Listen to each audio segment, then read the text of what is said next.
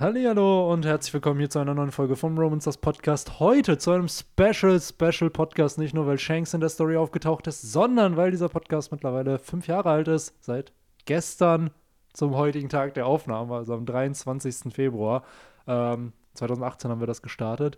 Und as always, die zwei sweeten, sweeten Boys sind hier mit am Start, nämlich Victor und Henry. Leider aber nicht der verschollene Sweete Boy, der damals bei der OG, Tomatenjunge. der Tomatenmark-Junge, der Mhm. in der, ja, legendären ersten Folge, die die beschissenste Audioqualität überhaupt hat, mit am Start war. Ja, und damit herzlich willkommen hier. Ja, hallo. Alles Gute für Roman Stars, alles Gute für dich. Alles Gute, Roman Stars, hängen den Schwanz ans Seepferdchen.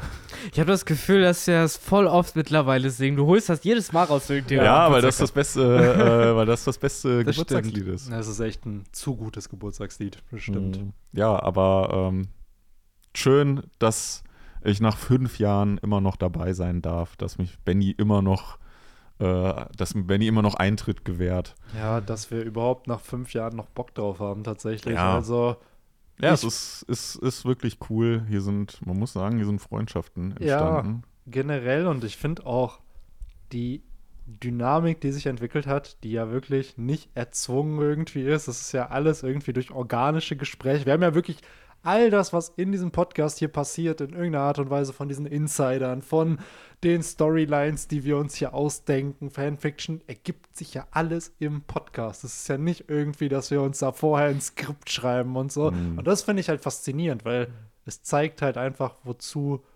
organische Gespräche führen Ja, können ich- mit Menschen, mit denen man sich Ich versteht. finde, wir sollten aber schon mittlerweile den fünf Gag-Writern, die wir engagieren, äh, auch Credits geben, die uns Natürlich. immer wieder unsere Witze äh, Ja. vorfertigen und Die so. uns immer diese Cover-Stories, die wir uns ausdenken, wie ein äh, Kaido, der wie aus Thriller dann aus dem Boden kommt, geschrieben haben. Absolut. ja, und unvergessen King Baum und seine äh, schlüpfrigen Abenteuer. Ja, mit Aramaki. Ja. Ach ja, ihr könnt ja, das, du bringst hier gerade mich auf eine Idee. Ihr könnt ja mal, also die, die Hörer, äh, Hörerinnen und Hörer, können ja gerne mal in die Kommentare ihr Highlight aus fünf Jahren äh, Romance Dusk schreiben. Keine Ahnung, ihr könnt ja auch schreiben, seit wann ihr dabei seid, seit wann ihr Ja. hört. Äh, können wir auch mal eine alte Rubrik, die wir so in den ersten Jahren äh, noch hatten, wieder zurückbringen, nämlich den guten alten Hashtag der Woche. ja so lange stimmt. her ist der gar nicht, glaube ich. Ich gar glaub, War es nicht letztes Jahr erst Ja, oder so? wir haben- oder vorletztes? Ich glaube, wir haben den so Ende 2021 oder Ja, so ja. beerdigt. gefühlt. Und dann ab und an wurde er, glaube ich, mal reingesprinkelt in so einzelne Folgen, aber wirklich, Mhm. dass wir da uns Mühe gegeben haben, uns da jedes Mal noch einzusuchen. Müssen wir nochmal eine neue Redaktion anstellen. Ja, ich wollte Ja. gerade sagen, da brauchen wir nochmal zwei Praktikanten, die sich dann um den Hashtag Social Media. Manager, Ja, Genau. Ach ja, Also aber ja. Hashtag Five Years oder so, irgendwie so. Ja.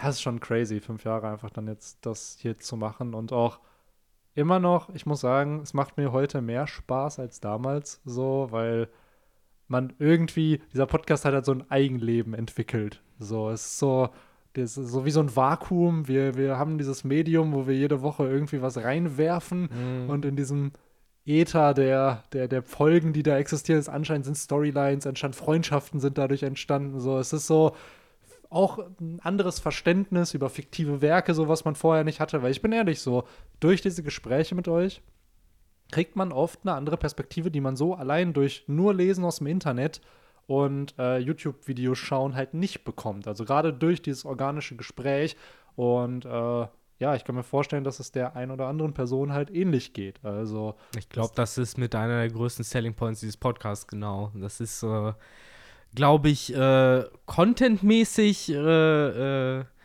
da ist es, sind deine Videos zum Beispiel dem, glaube ich, sogar noch mal voraus, was, was halt Präzision und äh, halt Genauigkeit angeht. Aber das alles, was du gerade aufgezählt hast, das kriegt man halt nur bei uns hier in dem Podcast.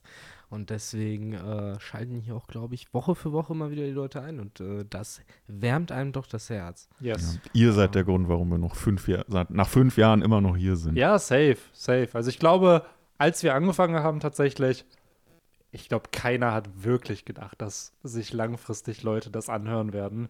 Geschweige denn, dass sich eine Community bildet und geschweige denn, dass uns das so viel Spaß macht, dass man es weitermachen will und dass man dabei irgendwie lernt zu podcasten. Weil als man angefangen hat, war es so, ja, wie, wie macht man das denn? Da hatte man noch richtig Struktur. Und ich habe eher jetzt das Gefühl, wir sind die Strohbande, wir sind ultra chaotisch hier in diesem Podcast, aber am Ende kommt immer irgendwas bei rum, was man dann trotzdem releasen kann und wo dieses Chaotische dann doch eher gefeiert wird. So. Ja.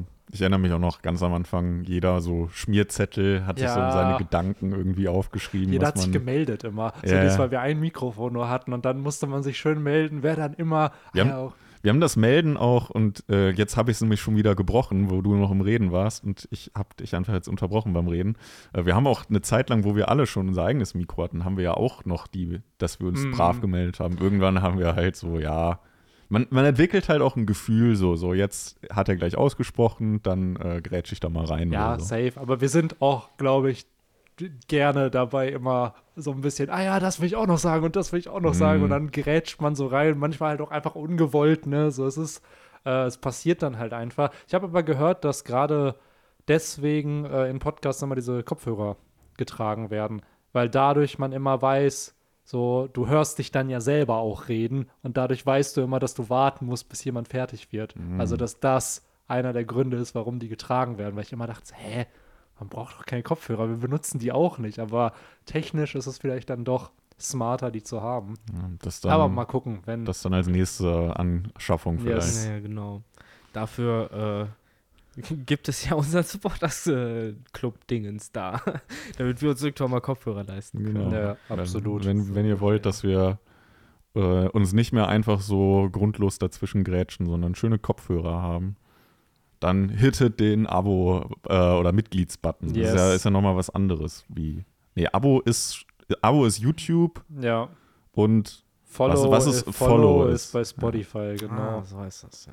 aber was ist, wenn ich jetzt wie, wie heißt denn das bei YouTube, wenn ich nichts zahle, aber halt trotzdem einen Kanal abonniert habe? Der ist halt abonniert halt. okay, und wenn ich, das ist dann Mitglied werden, wenn Genau, ich da das ist dann die zahle. Kanalmitgliedschaft Okay. sozusagen, die okay. dann existiert. Bei Ist halt Twitch echt- ist ein Follow. Nee, Sub ist da. Sub. Ah. Sub, ja, ein schönes Sub der Sub des Subway. Tages. ja, ist echt. Ist halt weird, ne? Wie jede Plattform andere Begriffe hat. Auch ein Abo, und das finde ich mittlerweile die An Analogie bei YouTube ziemlich interessant, ist eigentlich wie so ein Bookmark eigentlich nur. Ja, noch. genau. Weil ich kenne wenige, die noch über den Subscription-Feed sich irgendwas anschauen. Meistens durch einen Home-Feed oder halt durch direkt Videos suchen irgendwie. Ja. So. Weil YouTube weiß dann doch manchmal besser, was man gucken will, als, als man selbst irgendwie. Mhm. Ich gucke mir mal halt meine Subscriptions halt an. Aber guckst du, gehst du über einen Subscription-Feed Ja. und klickst da? Ja. Krass. So, weil ich sehe es ja bei mir und ich glaube 15% der Klicks sind lediglich aus dem Subscription-Feed. Ich so, habe aber vielleicht doch maximal 50 Channels subscribed. Ja, Bei mir, also ich habe das auch äh, sehr, sehr lange immer über die äh, Abo-Box halt, äh, dass man dann ja so runterscrollt, wo dann alle aufgelistet sind.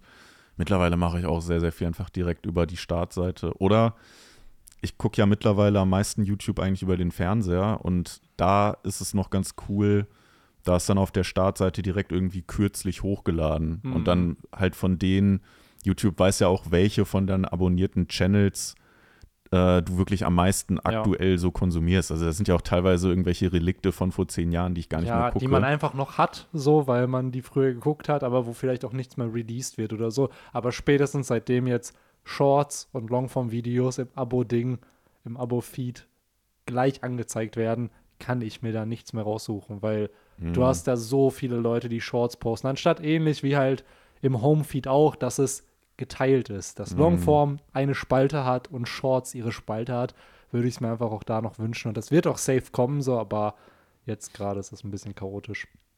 ja. So wie das One Piece-Kapitel diese Mhm. Woche. ja, auf jeden Fall. Äh, war das ein leiser Hint, um ins äh, Chapter zu geleiten? Komm, Henry, jetzt müssen wir den Überleitungskarren, der im Schlamm stecken geblieben ist, aber auch rausziehen äh, mit den Schultern Ja, rausdrücken. ich, äh, ich, muss, ich musste mich gerade musste mich gerade überlegen, womit ging es denn los, weil ja die Chapter mittlerweile wieder äh, nicht mehr freitags rauskommen, wenn wir, äh, wenn wir aufnehmen, sondern ja immer schon äh, zwei Tage früher. Ja. Ähm, deswegen muss ich erstmal wieder überlegen, womit ging es denn los. Aber es setzt ja tatsächlich da an, wo es aufgehört hat, das letzte Chapter. Yes, schön bei den zwei Seraphims, bei zwei CP0-Agenten und bei zwei Strohhüten, ne? Hm, genau. Und, leider mit einem Color Spread statt einer äh, äh, Cover Story dieses Yes. Kapitel. Was ein bisschen schade finde. Aber das Color Spread ist zumindest cool, ne? Mhm. Und ich bleibe dabei, ich finde, Robin da links sieht aus wie äh, von so einem GTA-Cover mit der Brille und der So Palme Lade- da noch im so ein Hinterher. genau, ne? genau, so ein Ja. Ladescreen so Ja. und dann sieht man so sie im Profil. Ja, die Farben sind auch ziemlich cool gewählt, finde ich. Also du, du hast richtig das Gefühl, dass sie so von der Sonne irgendwie Ja, ja, genau. angestrahlt wird, ne? Mhm. Der Sonnenuntergang. Das ist halt generell interessant irgendwie hier gemacht, auch mit diesem Schnitt fast schon. Oder dass es halt so mehrere Layer hat. Du hast halt Mhm. Ruffy, dieses One und Robin so als den einen Layer und darunter ist ja dann gefühlt halt der blaue Himmel mit Sanji und so. Ja, es hat so drei Parts. Ne? Genau, und dann Einmal- nochmal ja. dahinter Nami und so, ja.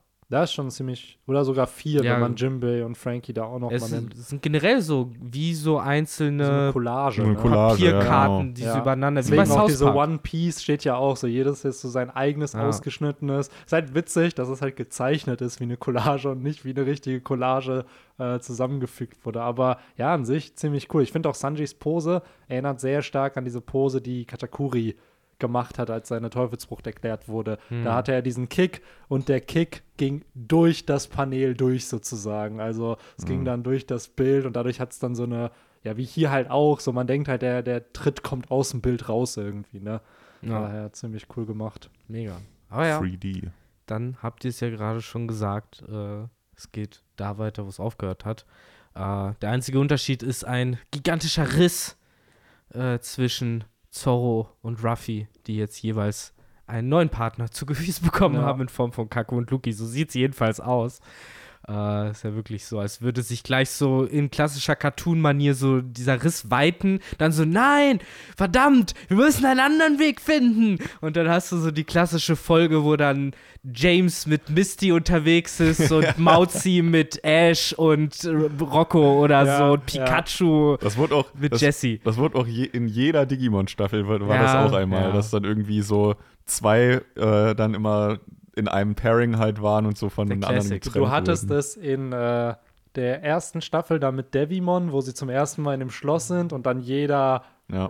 sozusagen von der Insel wegkommt Aber irgendwie die damals. Digi Digimon sind ja gleich geblieben. Also die haben nicht irgendwie dann am Ende noch äh, Mimi mit Tentomon. Nee, Doch, nee. oder? Nee. ja, aber Dann also aber mit Issy war halt auch Izzy mit dabei. Wahrscheinlich Ja, ja, aber es war nicht so, dass die Digimon komplett auch noch vertauscht Nee, waren. ich ja, glaube nicht, weil die müssen ja digitieren Genau. können mit den äh, Digivices. Und Ja, ja. Äh, in der zweiten Staffel war es ja, und das finde ich sind mit die coolsten Folgen in der zweiten Staffel, wo sie da durch, durch Imperialdramon durch Ja. die ganze Welt reisen und dann immer so ein alter Digi-Ritter mit einem neuen Ja, ja. Digi-Ritter kombiniert war. In der dritten Staffel war es ja dann, wo sie in der Digi-Welt waren, da war die ja so mit diesen Säulen, die da so rumgeflogen Mhm. sind und dann sind die da ja so aufgesogen worden. Ja. Da wurden die dann halt auch so, da war dann Rika mit diesen beiden Freunden von Takato, weiß ich noch, und Takato halt mit Henry und ich glaube Jen war dann auch noch Mhm. mit bei. Und dann waren die da in so einem komischen, äh, in so einer komischen, verzerrten, grauen Welt und haben dann da übernachtet. Das weiß ich Ah, noch. krass. Ich weiß noch, dass, ich glaube, Rika und so, die haben Gigimon und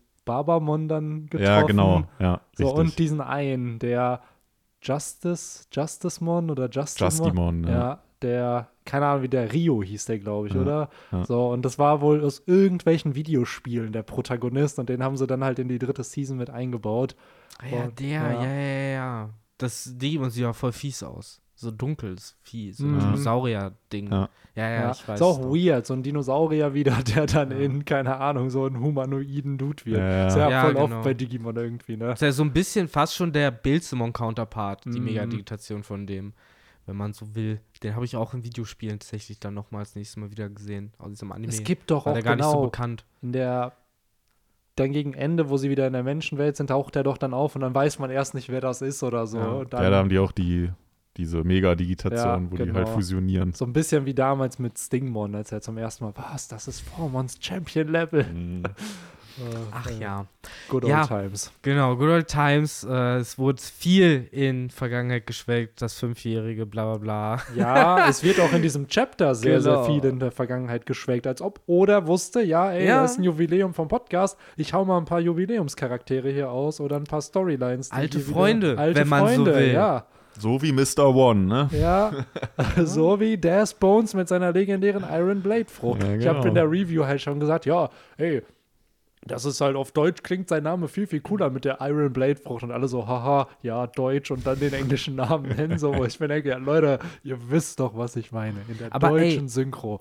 Wir wissen, dass der noch lebt. Ja, der muss ist leben. ja noch auf einer Cover-Story mit Crocodile zu sehen gewesen, nachdem er schon aus dem Impel Down ausgebrochen ist und die vermutlich dort der seine DNA Ja, sogar im haben. Chapter tatsächlich. Im Der- Chapter war der da. Chapter Stand das, der wo, da neben wo ihm? Crocodile die Zeitung liest und sagt, ey, Ah. alter Freund, wollen wir wieder in die neue Welt? Ah, das war das. Aber in der Cross Guild hat man ihn noch nicht gesehen. nee, da ne? hat man ihn nicht gesehen. Oder man hat, oder wir waren unaufmerksam und man hat ihn nicht irgendwo in einem Panel zu sehen bekommen. Zumindest als Crocodile in diesem fancy Gebäude, noch bevor er bei der Cross Guild war, wo man ihn gesehen hat, wo er, glaube ich, auf Ruffy und Whole Cake Island reagiert, da hat man Death Bones auch nicht gesehen. Aber ich glaube schon, dass der irgendwo ist, weil welche Implikation hätte er jetzt, ihn zu töten, wo wir halt wissen, dass Senior Pink, ja auch noch am Leben Ich ist. frage mich halt da eher wirklich, hat er seine Kraft halt noch? Oder wurde die ihm halt einfach schmerzlos Ja, ich glaube ähnlich, weil halt das grüne Blut wird ja wieder gezeigt, was ja, Ja. Paramezia-Fähigkeiten impliziert, dass der Lineage-Factor Ja, ja, klar. wurde. Ich frage mich halt nur, ob halt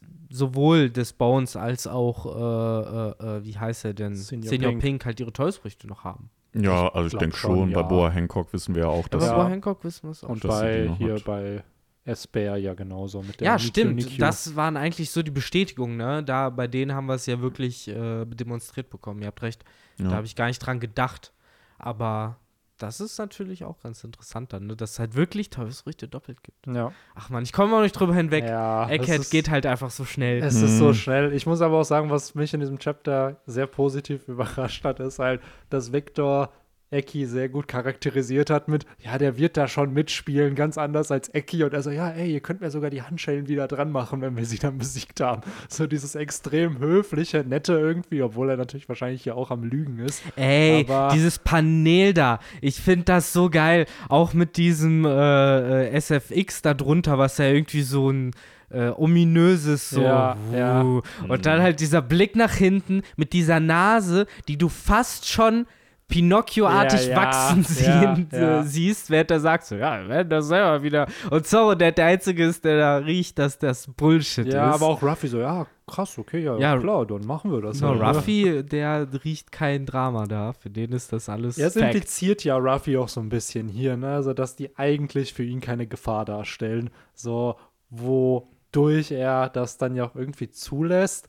Gleichzeitig frage ich mich dann aber auch, warum müssen die in erster Hand überhaupt befreit werden? Weil es wirkte jetzt nicht so, als ob Zorro und Ruffy da solche Probleme mit den Seraphims hatten. Das habe ich mir auch gedacht. Ich dachte mir auch so, ja, come on. Also, ich glaube, also ich glaube, der wahre Grund war halt auch so ein bisschen, das hat Oda eigentlich auch ganz gut, finde ich, illustriert hier. Die, also so wie man halt die Strohhüte kennt, die lassen die jetzt ja halt auch nicht da liegen und Mhm. praktisch, äh, ja, werfen den, den Seraphim zum Fraß vor, sondern die sind natürlich Ehrenmänner und ähm, retten die dann halt auch vor den Angriffen. Und ich glaube, das ist halt einfach zu viel für die, wenn sie die halt, also praktisch Augen auf Lucky und Eki haben müssen, damit die nicht irgendwie zu Schaden kommen und gleichzeitig aber auch noch auf sich selbst irgendwie achten müssen. Zorro Ja. sagt es ja, Nami ru ruft noch im Hintergrund, die ist auch noch am Start. Ja, So, wie, wie sollen wir auf die alle gleichzeitig genau, aufpassen? richtig. Ja. Ja. Ich glaube, das ist dann der wahre Grund, warum sie gesagt haben, ja, okay, dann binden wir euch halt los.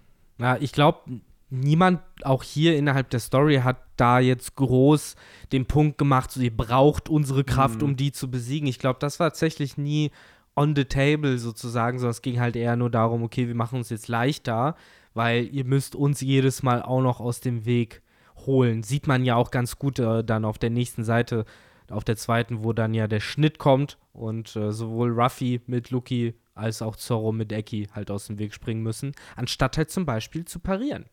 Ja, safe, aber ich glaube, das ist auch so ein bisschen der Grund, den Oda wollte. Einfach so ein schönes Panel Klar. von alten Feinden, die jetzt zu temporären Verbündeten Mhm. wurden. So ein bisschen gab es in Berserk halt auch ein Panel, ohne jetzt zu viel zu spoilern, wo halt der Protagonist auch mit einem großen Antagonisten äh, ein Signature-Move machen musste und das Panel wird halt von sehr, sehr vielen Leuten in der Community gefeiert, obwohl die danach dann wieder verfeindet waren. Also so ein Tag-Team-Attack hatten sie dann und ähnlich ist es ja hier, ne, mit Kongan und dieser Six King oder Rokugan und äh, ich habe es ja, glaube ich, vor ein paar Wochen mal erwähnt, mir ist dieses Jahr erst aufgefallen, dass Lucky auch eine Pistolen-Signature-Attacke hat, genau wie Ruffy, wodurch die Parallelen natürlich dann nochmal verstärkt werden Mhm. zwischen den beiden. Aber sind jetzt hier äh, nicht eigentlich sogar Eki und Zorro die krasseren? Weil die, Eki hat sich nicht verwandelt, Mhm. Luki schon. Und gut, bei Zorro weiß, bin ich jetzt nicht so in seinen Attacken drin, dass ich sagen kann, was ist, was irgendwie die stärkste von seinen äh, ganzen äh, Sinnesphönixen und Mhm. äh, was weiß ich nicht, was er noch alles für Hier ist auch Tiere keine im Pro, hier Sortiment ist auch hat. keine Zahl noch dahinter, ne? Ja, ja. Aber ich hätte jetzt gesagt, äh, gut, das ist halt so sein, einer seiner Standardattacken. Äh, also eigentlich kriegen die das dann doch noch mal deutlich easier gemanagt. Ey, ganz ehrlich, ich habe genau das gleiche wie du gedacht, gerade halt mit diesem, ah, guck mal, ja, Luki muss sich nicht verwandeln. Ja. Äh, Luki muss sich verwandeln, aber Eki nicht. Also ich weiß, das äh, ist im Endeffekt wahrscheinlich gar nicht so relevant und wichtig. Nein. So, es ist nur, so man sieht es ist so, ah, hier, der Eki, so, der ist zivilisiert, so, der äh, konserviert seine Kräfte noch, während wahrscheinlich Luki da vom Ego getrieben, muss er halt einen Angriff machen, der mindestens genauso Ja, viel wenn Bumm macht wie ab- Ruffys. Wenn man jetzt aber genau schaut, das war nicht das, was ich jetzt dieses hier S-Bär fliegt schon durch ein paar mehr Wände, habe ich das Gefühl, als äh, der S-Hawk. Ja, weil Aber kann S. auch Hawk sein- zerschnitten ist. Ja, ja, genau. Also der, Der, eine braucht wird, nicht fliegen. der braucht halt nicht so viel fliegen. Aber an sich, ja, ich fand es ein bisschen weird, dass Lucky, äh, beziehungsweise dass Eki sich nicht verwandelt hat. So, also Mhm. irgendwie hätte man das doch vermutet. Aber die Implikation natürlich äh, sticht durchaus hier, äh, hinaus. Aber auch interessant, letzte Woche war ja noch diese ganze Diskussion, boah, müssen die jetzt da all out gegen die Seraphims gehen? Aber Ruffy packt ja hier Gear 4 raus und selbst Lucky setzt nicht sein Awakening ein. Was ja schon so ein bisschen impliziert, ey, die müssen nicht mal ihre besten Angriffe irgendwie einsetzen, um gegen die Seraphims klarzukommen. Ja, mittlerweile ist ja Gear 4 praktisch, was früher Gear 2 war Ja. für Ruffy, ne? Ja, tatsächlich, ne? Also das, eigentlich, wenn er irgendwie mal äh, attackiert, dann geht er ja eigentlich mittlerweile direkt in Gear 4. Also Ja. von daher Das ist echt so, ne? Dieses Gear 2 oder Gear 3 kommt gar nicht so mehr. kaum noch, ne? So Gear 2 ab und an noch mal, wenn es mal eine kurze Machtdemonstration sein muss von, ey, es ist irgendein No-Name-Character und dann einmal kurz Gear 2. Ja. Aber sonst ist wirklich Gear 4 eher so das Go-To geworden. Mhm. Das ist, das ist so wie bei, äh, wie bei Digimon 02, wo die auf einmal die normale Digitation hatten. Und Ja, dann die die, brauchen ja Armo, die Armo-Digitation einfach nicht mehr gemacht Ja, die haben. Armor-Digitation war generell einfach nur der Cheat-Code gegen schwarze Türme. So, und nachdem die dann nicht mehr so relevant waren, konnte man auf einmal aufs Champion-Level digitieren. Nur da hatte ich, muss ich sagen, bei diesem Power-System so ein bisschen, du hattest ja den, die hatten jetzt, die Haupt-Digi-Ritter hatten ja zwei Digi-Armor-Eier. Davis hatte drei mit dem goldenen, aber das wurde ja nur einmal verwendet. Ich hatte immer das Gefühl, diese zweite Digitation war dann so auf einem, gefühlt auf dem Niveau von einem Ultra-Level, so, wohingegen das eine eher so auf so einem Champion-Niveau war, weil mit dem Ultra, gegen, mit dem zweiten haben sie ja immer gegen Ultra-Digimon gekämpft. Wo ich mir dann aber dann dachte, ja, später setzen die ja nur ihre Champion-Form irgendwie ein, weil Armor anscheinend nicht mehr so relevant ist, ne? Ja, dann sind es ja eine Zeit lang DNA-Digitationen. Dann werden es nämlich DNA-Digitationen. Also auch da, Armor ist da anscheinend auch nicht Armor, sondern je nach Plot ist es dann Champion oder Ultra, aber Mhm. ja, später dann DNA-Digitation immer noch sehr, sehr cool, gerade Pale Dramon Mhm. mit seinen Desperado-Raketen. Ähm. Äh, was wollte ich gerade noch? Irgendein Punkt hatten wir noch. Ach so, und zwar, äh, was ich auch noch ganz interessant fand, äh, Luki ist äh, eines, aber anders als äh, Eki anscheinend kein Lügner. Und auf die Fragen von Vegapunk antwortet er mit einer äh, fast schon schmerzhaften äh, Ehrlichkeit. Und zwar auf die Frage, wofür er denn da ist. Äh, also er als Soldat weiß anscheinend wirklich nur, dass sie halt dahin geschickt wurden, um die Stellas und die sieben Vega beziehungsweise die sieben Vegapunks äh, zu töten. Und äh, genau, äh, gleichzeitig weiß er auch nichts von Dingens, von, von, von, von Stassi oder dass sie halt ein Do- Doppelagent war.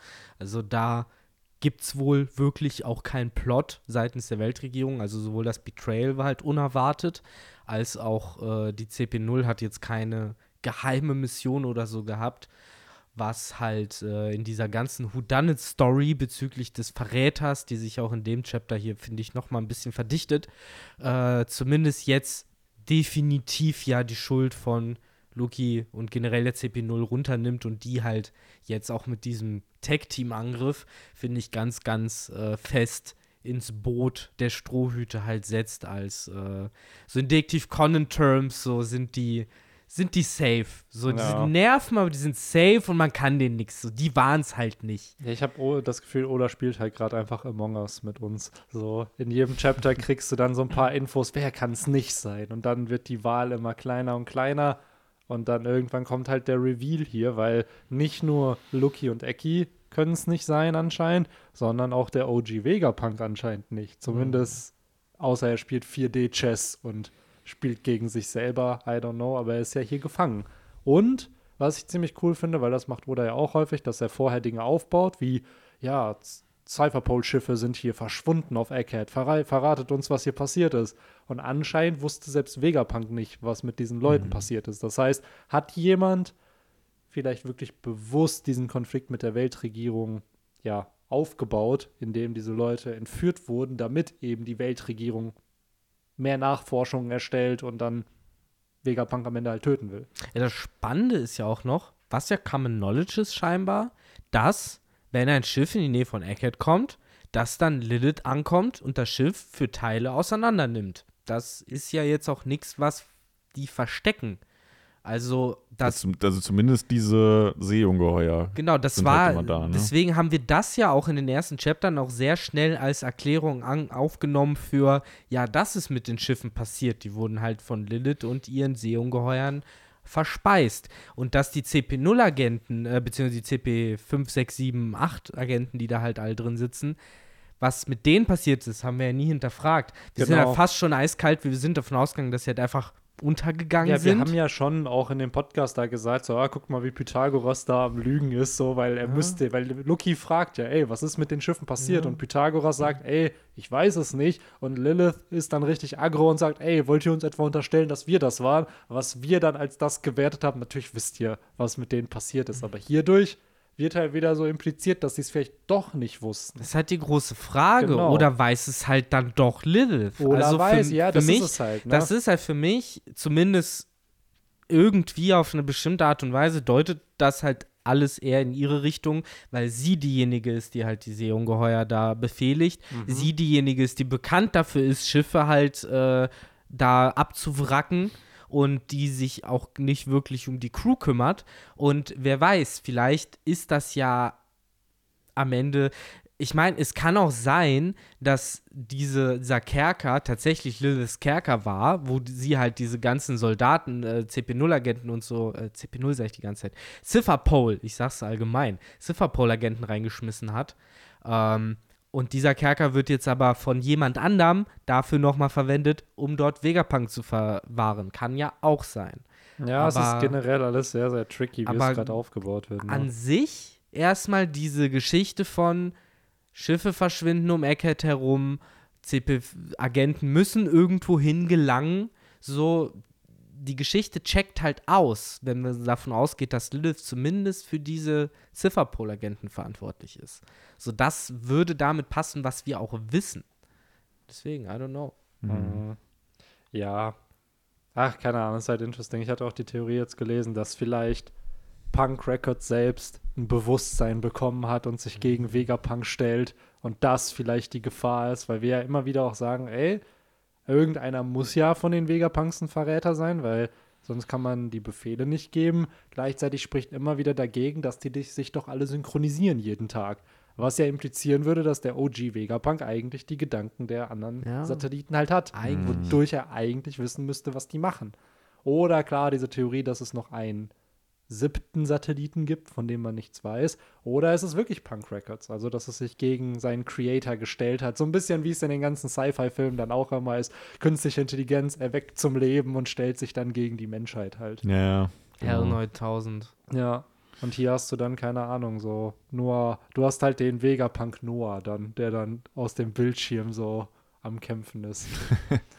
Ja, ich weiß nicht, also am Ende ist mir das eigentlich egal, wer jetzt dann der Verräter ist. Ich hoffe halt nur, dass es ja plausibel, aber auch äh, mit einer gewissen Würze ähm, erklärt wird, was halt die Beweggründe sind, wie, also vor allem, wenn es halt wirklich einer der äh, Satelliten ist, Ja. ähm, wie es dann zu der, man muss es ja eigentlich dann so sagen, Fehlfunktion kommen konnte, dass er sich halt, er, sie, wie auch immer, ähm, sich gegen die anderen stellt. Also solange Oda das äh, cool irgendwie inszeniert und erklärt bekommt, ist mir dann auch eigentlich egal, wer das dann äh, am Ende ist. Ähm, ja, ich bin da auch relativ clueless, muss ich sagen. Also ich habe da irgendwie so gar keine äh, Vermutung oder äh, Richtung, äh, den ich da irgendwie am meisten beschulden würde. Ich bin auf jeden Fall jetzt in dem Camp, was äh, sich ganz genau nochmal anguckt, bei welcher Temperatur Stahlträger schmelzen und so. Also ja, äh, es ist jetzt auch nicht, du sagst schon richtig, es ist jetzt nicht so was mega krass für die große One Piece Story wahrscheinlich wichtig sein wird.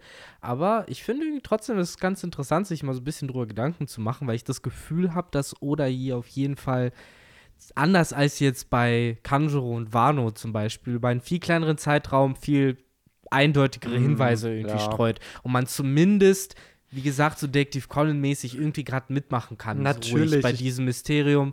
Und, Das will äh, Oda ja auch. Ich glaube, genau. damit spielt er ja jetzt auch, dass er jedes Mal ein bisschen mehr Hinweise Ja. gibt, weil hier in dem Chapter haben wir es ja schon gesagt, es gibt Leute, die wir ausschließen können. Und nicht nur Loki, Eki und Vegapunk, sondern Saturn und Kizaru werden auch ausgeschlossen, weil es wird ja gesagt, ey, da sind Schiffe erst auf dem Weg gerade noch. Das heißt, die können ja noch nicht hier sein. So, Ja, bei theoretisch Jay jetzt könnte von der Kisa G9-Basis losgefahren. Das sind auch andere Flotte als Ja, es wird ja schon gesagt, dass hunderte Schiffe on Genau. the way sind. Das sind doch eine Ja, andere das ist ja von Flotte als die, die Kizaru, Ja. auf in der Kizaru unterwegs ist.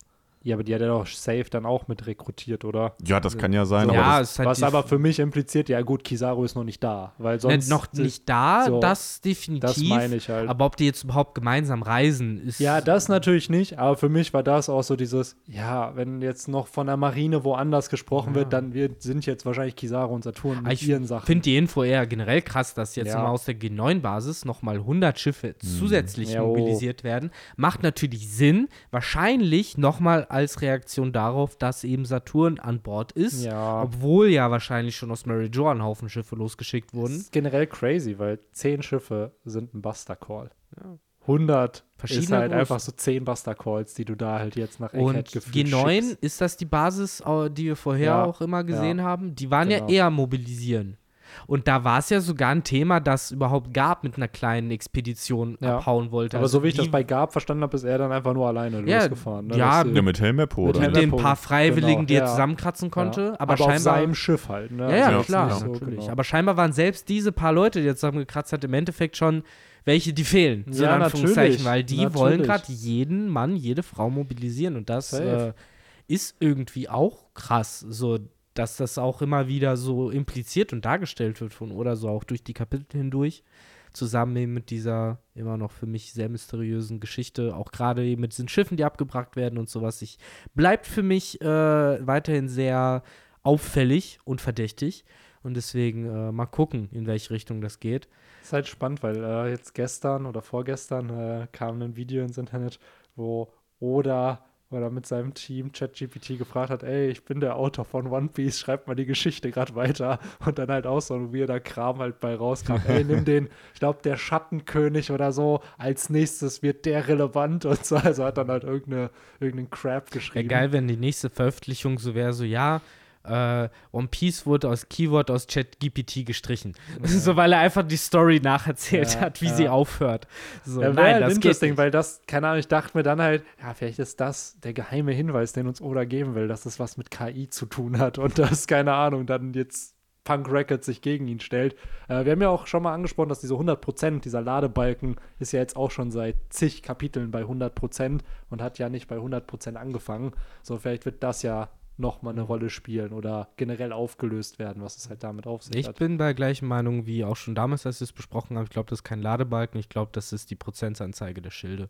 Und die waren Ja, genau, halt down das kann auch, und jetzt das kann sind auch die sein. halt das kann seit, auch absolut sein. seit geraumer Zeit sind die auch eingeschlossen. So Genau, kommen da das- ja nicht raus, Das weil frage ich mich halt, die ob Schilde das einfach sind. nur geklärt wird. Also was es am Ende ist, ist mir tatsächlich ehrlich gesagt auch egal, dass es halt nur aufgegriffen wird. Es ist halt nur cool, dass es halt da Mhm. ist. Ne? Ich glaube so. fast aber sogar, dass das nicht irgendwie nochmal aufgegriffen wird, sondern Dann in einem SBS oder so. Ja, klar, aber Was weird ist, ähm, wo wir bei SBS sind, hier der neueste Manga-Band wird ja revealed, ne, mit Band 105, der ja an Band 25 angelehnt ist, ne, die vier Kaiser, die damals nicht alle Kaiser waren, bis auf Shanks, die heute aber Kaiser sind, werden dann da gezeigt. Ich dachte tatsächlich, wir kriegen schon einen Band, wo Vegapunk und seine Satelliten drauf zu sehen sind, Mhm. weil der Band schon viele Chapter von Egghead sozusagen eigentlich hat. Aber anscheinend dann erst mit dem nächsten Band. Und äh, es könnte sein, dass wir dieses Jahr in Deutschland One Piece einholen, weil beziehungsweise gleich auf sind. Wir sind in Deutschland jetzt beim 103. Band. Der 104. kommt jetzt, glaube ich, im Mai oder Juni raus.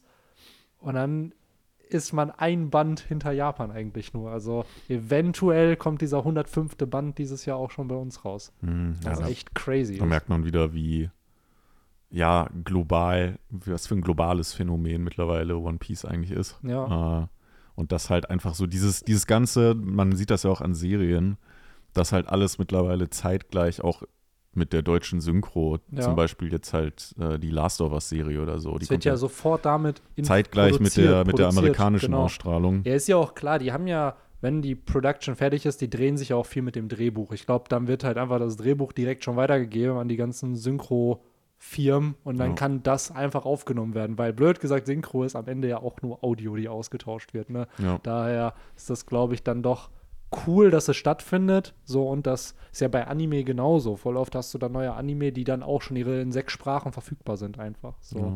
Ja, und so ähnlich ist es jetzt halt auch beim äh, Manga, ne? Ja, Der kommt halt halt auch zeitgleich. ja. Ist halt da natürlich noch, demnächst. oder haut ja seit, ich glaube, drei Jahren oder so oder vier Jahren mittlerweile immer nur noch drei Bände pro Jahr raus statt vier, weil einfach nur noch 30 plus Chapter rauskommen.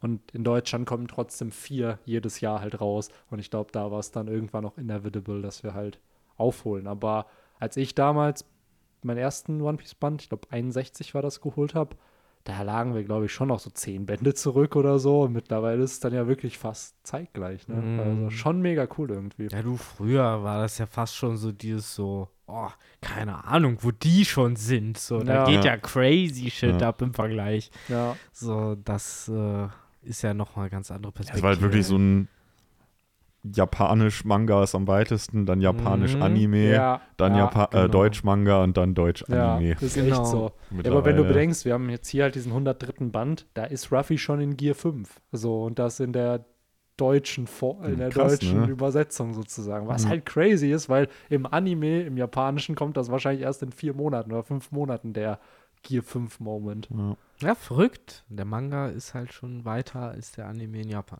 Aber cool, dann äh, kommen vielleicht auch die, die halt einfach bei uns in Deutschland casual sich den Band holen, kommen dann auch immer schneller zu uns vielleicht Ja, und hören sich nochmal safe. äh, alte Chapter Wir holen ja auch mit dem Bender Talk auf. Das muss auch man noch. sagen. Ja. Irgendwann haben wir auch wir mit dem Bender Talk nochmal aufgeholt. Ey, dieses Jahr CP9, äh, CP9, ey, darauf freue ich mich schon. Ja, richtig. Das passt alles wie immer natürlich zeitlich sehr, sehr gut.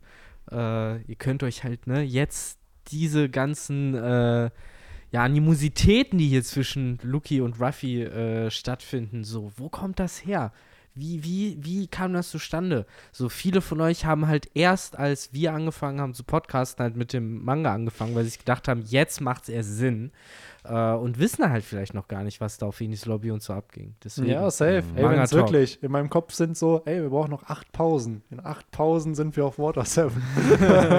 Ja, ey, So. klar, manchmal freue ich mich mehr auf den Bender Talk als auf den Chapter ich glaube, Talk. Water 7 wird schon noch mal geil, weil danach weißt du, man weiß ja, was kommt, so und man wird es, glaube ich, anders betrachten. Und Skype hier ist natürlich auch schön, ist toll, aber Mhm. Water 7, ich weiß nicht, das ist Mhm. Peak Peace. Und dazwischen einfach Davy Backfight Der legendäre Davy Backfight. Was wir eben Foxy, ja. besprochen haben. Und da muss ich sagen, da freue ich mich dann auch drauf, das äh, jetzt nochmal, weil wir, wir haben ja eben drüber äh, geredet, kurz äh, vor dem Podcast. Und da musste ich auch echt überlegen, was, was war, denn, war denn jetzt nochmal kanonisch, was war nur im Anime und also da, da kann ich mich, äh, oder da werde ich mich auch drauf freuen, äh, das zu lesen. Die legendäre Szene, die ich immer nur aus den Intros gesehen habe, wo Ruffy Aokiji schlagen will und dann seine Faust Ja, ja. eingefroren wird. Mhm. Ah, ach ja, das ist alles super. Aber das, äh, wie gesagt, erst nach ein paar Pausen. Im Moment äh, wird die Kamera geschwenkt. Es geht nach der G9-Basis noch weiter hinaus ins Unbekannte. Wir wissen halt nicht, äh, wie weit weg es ist von Eckhead. Oh, wir sollten aber, bevor wir dahin kommen, gibt es noch einen Punkt, den ich gerne ansprechen würde. Ja, klar. Ähm, was ich nämlich einen ziemlich epischen Moment eigentlich fand, wo Ruffy einfach mal Lucky nochmal zusammenstaucht und halt so sagt von wegen, ey, also äh, wenn wir hier fertig sind, ne, dann äh, machst du aber nicht das, was du hier noch so äh, ehrlich äh, dem äh, hier den, den Nummer 1 Vegapunk, ich komme gerade auf seinen Namen nicht, gesagt hast. Chaka. Shaka, genau, danke. Ähm, das machst du bitte nicht und äh, du gestehst jetzt bitte dir auch ein, dass du halt keine Chance gegen mich hast. Das fand ich schon ziemlich, ziemlich geil. Also ich, ich mag das immer, wenn Ruffy dann doch mal ernst wird. Äh, so häufig kommt das ja auch nicht vor, aber hier war es der Fall und Damit hat Ja. er ihn vor allen Dingen auch so ein bisschen, äh, ja, da gepackt, wo man Luki halt packen kann, Mhm. außer halt an den haarigen Eiern. Und zwar halt an seiner Ehre. Äh, weil man jetzt halt ganz genau weiß, okay, wahrscheinlich selbst wenn der ganze Stress da jetzt aufhören wird, wird Luki weder die Vegapunks noch äh, Ruffys Crew angreifen, sondern äh, auch dessen, wie Luki da jetzt reagiert hat, er wird halt auf Ruffy gehen. ja, so, genau. das ist halt derjenige, an dem er vorbei muss und dessen ist er sich bewusst. Ja. Zorro, der dann halt noch dazu sagt, so dass er sich auf diese Provokation noch nie und nimmer einlassen wird, was er halt natürlich aber dann trotzdem getan hat. ja. Safe. Plus, was ich irgendwie noch süß finde, ist, dass äh, Ruffy sich während der Transformation zu, zum Boundman äh, kurz bei Bonnie noch entschuldigt. Ja. Und sagt, Mhm. oh ja, tut mir leid, Bonnie, dass ich jetzt doch den Bär hier angreifen muss. Ne? Mhm. Daher. Hoffen wir, dass, wo auch immer sie jetzt da gerade ist, äh, dass sie da auch mit mehr, wie soll ich sagen, Entschlossenheit rauskommt und dann Mhm. auch wissen wird, wer ihr echter äh, Dad ist und wer halt nur Roboter. Ja. Ja. Also, ja, schade, wieder nichts dazu erfahren in diesem Nee, Chapter. tatsächlich Mhm. weder den echten Kuma gesehen, noch den Kuma in der Vergangenheit. Aber zumindest erfahren, dass halt der Original Vegapunk halt nicht mehr bei Bonnie ist. Ja. Und auch wieder aber- normales. Genau, das Kind. wissen wir halt. Ja. Und dann Ja. kann man, wie gesagt, dann zur zweiten Hälfte so langsam kommen. Yes. Es ist äh, eine Bar. Es äh, erinnert fast schon an das erste Chapter von One Piece, was wir hier gelesen haben. Ich hatte direkt diese Melodie, die die dann immer im, im Anime direkt spielen, wenn die in einer Bar sind. Ist So eine wirklich fröhliche äh, Klaviermucke. Ja. Auch mit dem, auch mit diesen Wasserfarben-Anime-Look, so ein bisschen leicht verwaschen, noch so das Low-Budget der ersten Folgen. Du hast halt eine Bardame, ein kleines, überambitioniertes Kind, was unbedingt in Shanks Bande aufgenommen werden will, der dort, äh, wie man es so Shanks-mäßig tut, halt am Saufen ist aus einer riesigen Sakeschale, die man Ja. schon Es fehlt halt x-mal nur noch gesehen die hat. Kiste mit einer Teufelsfrucht, ne? Ja, ist wirklich. Ich hätte mich nicht gewundert, wenn der Junge da am Ende noch eine Teufelsfrucht gesnackt hätte. Aber wir werden auch ein bisschen später noch erfahren, warum das vielleicht äh, gar nicht so gut ins Setting gepasst hätte. Als nächstes äh, kommt nämlich jemand durch die Tür, den wir auch schon kennen und der nicht wirklich gefühlt in seinem Rang aufgestiegen ist, seit wir ihn das letzte Mal gesehen haben und immer noch das tut, was er am besten kann, nämlich Nachrichten überbringen. Ja. Der gute alte Rockstar kommt reingestürmt und sagt, dass äh, die Kid-Piraten sich für einen Angriff bereit machen, obwohl sie bisher nur gegen die Neulinge äh, sich geprügelt haben, wollen sie jetzt ernst machen.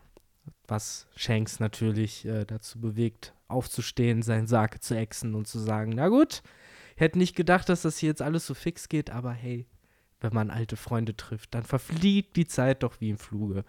Ja. Und zwei riesige schwarze Schatten kommen schon im Hintergrund Mhm. über ihm hervor.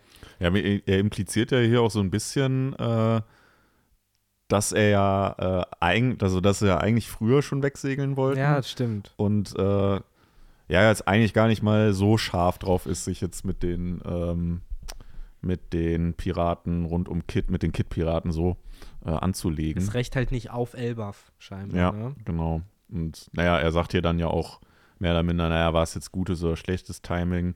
Gutes Timing natürlich in der Hinsicht, weil er ja die schon von dir angesprochenen, angedeuteten, äh, ja, zwei Riesen wahrscheinlich meint, die er da dann noch getroffen hat. Nämlich zwei alte Bekannte mit Boogie und Woogie. Ja. Ich hätte es niemals gedacht, dass wir die in Chapter 1076 wiedersehen. Ich hätte auch noch nicht gedacht, dass sie von Little Garden weg sind. Ja. Also, dass die. Anscheinend ihren, ihre Rivalität beigelegt haben. Ja. Ja, ich kann mir, ich kann es mir nur so vorstellen, weil hier ja auch Olmo und Kasi gezeigt werden, dass die zu denen hingesegelt sind, nachdem gesagt wurde, ey, Lissop hat es ihnen ja gesagt, die sind gar nicht äh, gestorben, gefangen genommen worden, sondern die sind da auf dieser Insel Little Garden und dann sind sie da halt einfach hingereist so, und haben die mehr oder weniger abgeholt. Ja, wahrscheinlich. Weil anders kann ich es mir nicht vorstellen, weil die beiden hatten ja kein Schiff oder so. Hätte ja keine Möglichkeit eigentlich da. Die könnten schwimmen natürlich. So Rady ist auch durch den Corn Belt ja geschwungen. Theoretisch könnte man das machen.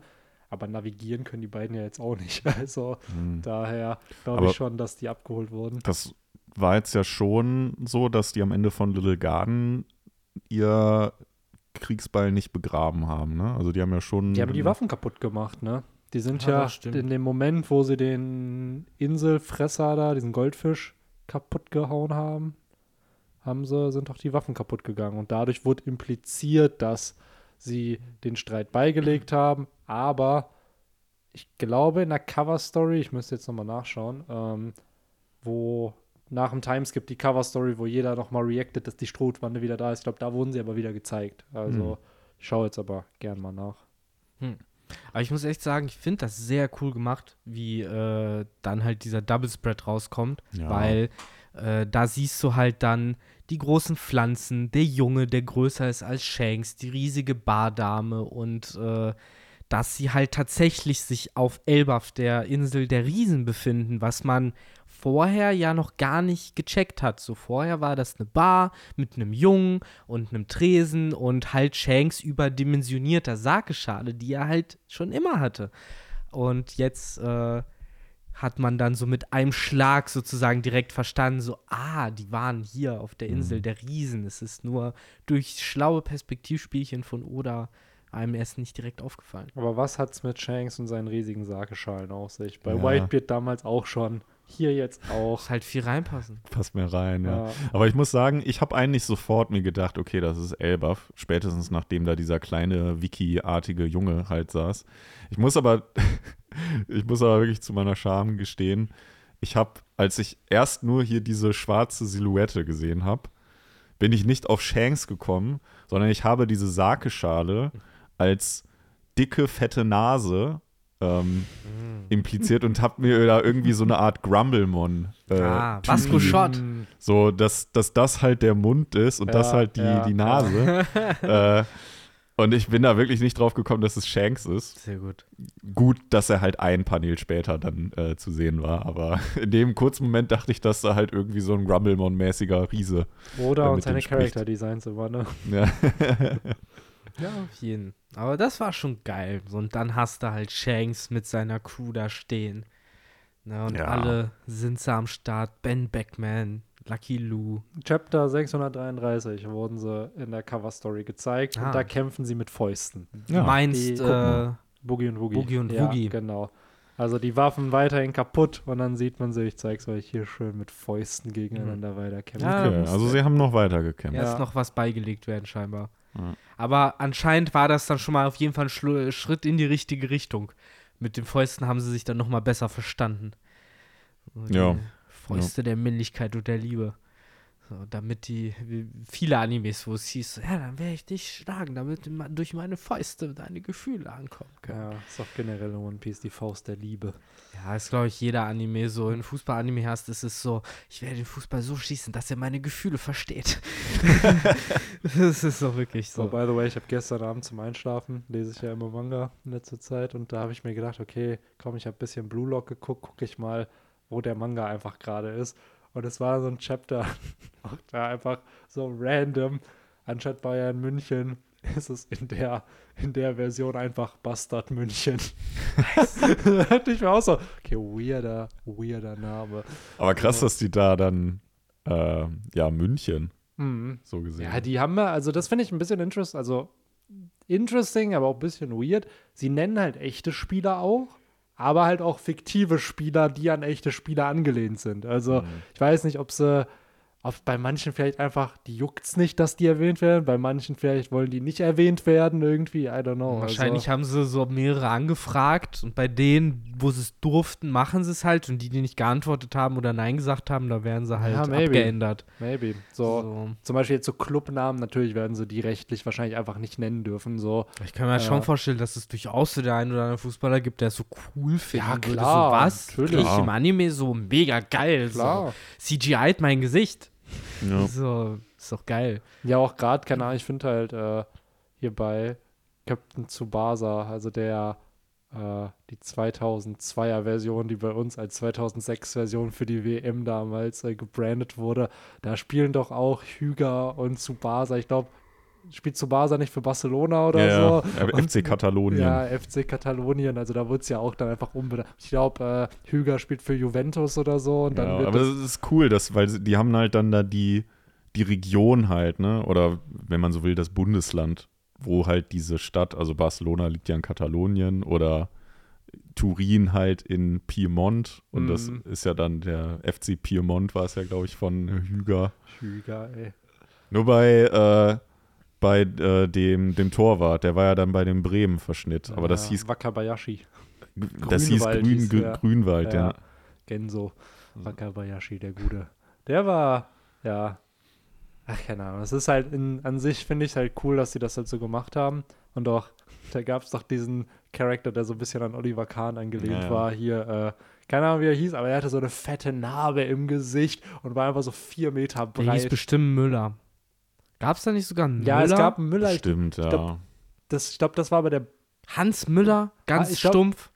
Ich glaube, den gab es sogar wirklich. Ich glaube, das war aber der blonde Stürmer. Okay. Das war. Weil ich bin mir ziemlich sicher, dass ich ein paar Folgen geguckt habe und da irgendwie dieser Name gefallen ist, weil ich auch Es war Folgen ein- geguckt habe, wo die mit Deutschen gespielt Es war ein haben. richtiger deutscher Name. ich glaube, Ja, ja. Dieter hieß der. Ah, Dieter ich gab's glaube, bestimmt. der Torwart hieß Dieter. Dieter Ich weiß es aber Ja. nicht. So. Äh, Meier. Klaus Dieter Meier oder so. Irgendwas mit Ich H weiß nicht, kennt vielleicht. ihr äh, Monster, Hofmann. den Manga oder Anime? Der spielt halt von In Düsseldorf. in Düsseldorf. Also da ist ein japanischer Arzt, der halt in Deutschland arbeitet. Ja, aber Monster ist richtig gut. Monster ist richtig gut. Und da gibt es halt dann auch natürlich sehr viele Charaktere mit Ja. deutschen Namen, die dann auf Japanisch ausgesprochen werden. Und so ge- hier der, wie heißt der, Tenma, der Arzt, lernt dann halt so einen Jungen kennen, der heißt dann Dieter und der so, oh, Dieter. Dieter. Ist das nicht jetzt auch auf Netflix? Ich meine, ich habe das in irgendeinem sein. Streamingdienst neulich Auf jeden gesehen. Fall Empfehlung für alle, also Monster über. Äh, Henry, für dich eine Hausaufgabe äh, bis nächste Woche. Äh, die sämtlichen fast über 300 Folgen Bleach sind alle auf Disney Plus. Habe ich neulich gesehen und war erstaunt. Äh, nicht, der Anime ist ja revived worden jetzt vor kurzer Zeit. Und äh, genau in dem gleichen Atemzug sind jetzt hier zumindest bei uns in Deutschland sämtliche Folgen auch auf Disney Plus erschienen. Und ich denke auch, die neuen Folgen werden, werden dann rauskommen. Irgendwie cool, so. Das ist so ein Oldschool-Anime. Das heißt, Oldschool ist ja so die Naruto One Piece Zeit halt auch gewesen. Äh, dass der halt nochmal so komplett easy verfügbar ist. Hm. So, deswegen für alle Interessierten, die können gerne irgendwie ab Folge 27 oder so ungefähr reinschauen, weil alles davor ist relativ langweilig und schreckt, glaube ich, nur ab. Okay. und ist halt so Filler-Kram. Aber st- stimmt, so Anime auf Disney Plus, das passt irgendwie nicht. Ja, aber jetzt äh, haben sie das so eröffnet. So Mhm. kommt jetzt auf jeden Fall Shit. Und ich bin mir nicht sicher, ob ich Monster halt auch dort gesehen habe oder ob das auf Netflix ist. Hatte aber tatsächlich auch viel kritische Meinung dazu gehört, dass jetzt halt Bleach dann bei Disney Plus ist. Also. Ja, besser als wenn es gar nicht da ist. Ja, oder? ich glaube, es geht darum, dass halt bei Crunchyroll, ich weiß nicht, ob es mit Crunchyroll irgendwas So. war, dass es halt nicht da dann ist. So, und Crunchyroll ist halt eigentlich die Plattform, wo du den ganzen. Crunchyroll hat aber auch richtig beschissene Apps, muss man sagen. Ja, ist halt besser geworden, tatsächlich, muss ich sagen, aber ja. Aber so. bei Crunchyroll ist doch das Ding, die haben doch gar nicht die deutschen Synchros, Die haben oder? nicht für alles. Also bei vielen schon. Ah. Zum Beispiel One Piece haben sie es nicht, weil da hat, glaube ich, dann. Ich weiß gar nicht, wer für. Ja, ProSieben Max sendet ja, doch die aber da geht es ja um Streaming. Ich glaube, Pro7 Max hat ja auch nur temporär, dass die Folgen Ja, da ja. sind. Hosten ne? Also, die nicht auch, zumindest vor ein paar Jahren, weiß ich noch, da haben die auch voll viel Werbung für halt ihren Online- Ding Da gemacht, von wegen, schaue ganze Folgen. Ja, du- du aber kannst halt- Conan die sogar. haben- du kannst halt so mediathekmäßig, Genau. du kannst die Folge, die heute rauskommt, kannst du halt zwei Wochen noch in die Zukunft Ja. gucken. Ah. Aber dann Das- irgendwann ist halt da dann Das auch wieder Einzige, raus. wo ich weiß, dass es safe die deutschen Synchros sind, ist halt auf den DVD-Boxen. Ja. Da hast du die drauf, die aber das deutsche sind Synchro. DVD-Rechte. Ne? Das ist ja sind noch genau, das ist dann halt, ich frage mich halt echt, wer hier permanente Streaming-Rechte halt hat für deutsche Synchro von One Piece. ja, ich Also, glaube keiner, oder? Ja. Weil ich meine, du kannst es ja nirgendwo auf Ist One Deutsch. Piece, One Piece hier in Deutschland? Naja, schlecht, doofe Frage, ne? Aber das ist ja jetzt auch, ne, Mangas sind ja unter Carlsen. Genau, aber, Aber, Toei ja, Animation gibt es nur in Japan. Ja, genau. Und Toei Animation wird das halt hier jetzt Aber Carlsen ist ja auch, hat das ja von Shueisha dann halt Ja, ja, lizenziert. genau. So. Der Manga ist halt von äh, Carlsen. Das heißt, theoretisch könnte halt jetzt ne, sowas wie Pro7 ankommen oder Netflix ankommen oder halt eben irgendein anderer Dienst ankommen. Ja, ist so, halt die Frage. Ich glaube, ne, wie man das muss halt gucken, ich glaube, die DVD-Boxen sind von Kase. Tatsächlich. Mm, Also, ja, das kann ich mir auch Ich vorstellen. frage mich halt echt, woran es liegt. Also, dass jetzt zum Beispiel halt ein Pro7 Max, die ja natürlich TV-Rechte haben, um es auszustrahlen, dass da dann halt nur temporär für zwei Wochen die Folgen dann halt online zur Verfügung stehen. drecksteuer. Die Ich glaube halt auch, dass es vielleicht zu bestimmt teuer Premium einfach ist, weil es eben über 1000 So Folgen halt auch sind. ja. Ich kann ja. mir auch echt gut vorstellen, generell, dass mittlerweile Fernsehrechte halt fast schon einfacher zu bekommen sind als der Streamingrechte. Stell dir Mhm. vor, du hast halt zum Beispiel Scrubs. Das ist das eine, klar, wenn du es auf ProSieben Max äh, oder auf ProSieben laufen lassen kannst. Und das ist das andere, wenn du es halt fucking auf deiner Website äh, exklusiv laufen lassen kannst. Und alle müssen zu dir kommen, wenn sie halt zum Einschlafen Scrubs gucken wollen. Ja, klar. So, ne? Das ist halt schon. aber man muss ja sagen, Ja. jetzt Naruto ist ja auch komplett bei Netflix plus Ja. noch Boruto. Immer noch? Ja, Ja, das Ding noch. Ist bei Naruto, Naruto, vielleicht Naruto auch einfach, weil Naruto Boruto. fertig ist. Also da War aber auch auf Crunchyroll vor ein paar Jahren noch. Boruto ja, zum Beispiel Naruto, äh. One Piece ist ja auf Crunchyroll, aber halt nur auf Japanisch. Also du hast alle Folgen von One Piece auf Crunchyroll. Ja, und wie So. gesagt, Naruto haben sie zum Beispiel verloren. Das war Mm. noch vor ein paar Jahren auf Crunchyroll. Ja, ist interesting. Würde mich echt mal interessieren, dieses ganze Lizenzierungsgame, wie das Mhm. halt funktioniert. Das sind ja auch meistens dann Verträge wahrscheinlich über eine gewisse Zeitspanne, die sie dann haben und dann werden die wieder weiterverkauft oder die Leute zahlen dieselbe Summe weiter oder mehr, keine Ahnung. Aber damals so die Insights zu wissen, wie was wo eingekauft wird und wie was funktioniert, weil zum Beispiel hier Felix Lobrecht haut ja jetzt seinen Film Sonne und Beton raus. Das ist eine Verfilmung von seinem Film und da hat er halt auch im Podcast erzählt. Verfilmung Verfilmung von, von seinem seinem Film. Film. Äh, von Verfilmung von seinem Buch, sorry. ähm, und da hat er halt auch im Podcast erzählt, dass halt äh, ja wirklich Kinos Filme einkaufen müssen, so dieses, was sie dann halt ausstrahlen. und du dann halt deinen Film richtig promoten musst, so dass der eingekauft wird, damit der überhaupt in den Kinos läuft, in denen er dann laufen Ja, soll. deswegen sind ja ganz, ganz viele Oscar-Filme, werden ja auch erst nachträglich Ja. bei uns gezeigt, Ja. weil das sind ja dann meistens auch, das sind ja nicht die riesen Blockbuster, wo man Nee. halt sofort weiß, da geht halt jedes Schwein Schwein rein, das rentiert sich, sondern es sind ja dann meistens eher so Filme, wo man das nicht abschätzen kann. Und dementsprechend kommen ganz, ganz viele Filme dann erst nachträglich in Ja. die Kinos hier bei uns. Ist halt voll spannend, weil jetzt zum Beispiel hier, äh, kennt ihr noch Brandon Fraser, auch Mhm. bei Scrubs, ne? Der hat jetzt einen Film, The Whale, und der ist auch für den Oscar nominiert. Also da äh, bin ich auch gespannt, äh, wie das halt wird, weil das, da hast du nämlich recht, so Filme, die dann die Oscars gewonnen haben, die waren dann, ich habe ja eine Zeit lang im Kino gearbeitet, waren dann sehr oft dann danach erst halt, Ja. äh, dass sie dann da waren und dann auch geguckt werden natürlich, ne? Weil so ein Oscar-Ding, das catcht die Leute, ja cool, dann schaue ich es mir halt an. Eben, genau. Das äh, dann halt so das Ding. Wenn das, wenn da dick und fett draufsteht, Oscar prämiert. Ja. Aber da muss ja nur Oscar nominiert stehen. Mhm. Und dann, äh, Oder steht halt dick und fett drauf, Film Red mit Shanks drauf und alle laufen Oder auch halt, du ins nimmst Kino. einen Hype-Charakter, ne? Ne? Ich glaube aber auch, dass jetzt mittlerweile dieses Kino-Game, so, wenn der nächste Film, es ist ja so ein bisschen die Prediction, was ist, wenn der nächste Kinofilm einfach sich um Rocks dreht, so, weil halt klar, Flashback Shiki war schon, hat er ja auch wenig Screentime in der Story, ist aber ein wichtiger, relevanter Charakter und dann am Ende wird God Valley ein Film. Ich finde So. ehrlich gesagt viel cooler, wenn, was heißt, ja, doch, ich fände es mit am coolsten, wenn die sich ernsthaft sagen würden, ey, alles klar, wir haben das mit Alabaster gemacht und wir haben das mit äh, Drum gemacht. Wir nehmen jetzt Wano, wir cutten das zusammen und am Ende habt ihr hier so ein zwei, Ja. zweieinhalb Stunden mega ultra Blockbuster, angefangen bei Ruffy wird da irgendwie angespült und kommt da an bis hin zu ne, Gear 5 und bam, bam, Mach bam. sogar zwei Parts einfach. Part 1 Wano, Part 2 Onigashima, so dass du halt auch einen Film nur Kämpfer hast. Ja, so sagt dann genau 2024 Ja. machen, ziehen wir richtig durch. Zu Weihnachten kommt der erste Teil raus und dann zum irgendwie Sommer dann der zweite. Und dann wird richtig geballert oder so. Keine Ahnung. Also ich glaube, das wäre cool, wird aber nicht gemacht wahrscheinlich. Verstehe nicht wieso. Man könnte sich bestimmt auch viele Kosten bei den äh, Writern äh, sparen, Ich indem man einfach sagt, oder einfach, wie lange es dauert, um es gut zu animieren. Ne? Ich glaube, ja gut, animiert sind die Filme ja immer.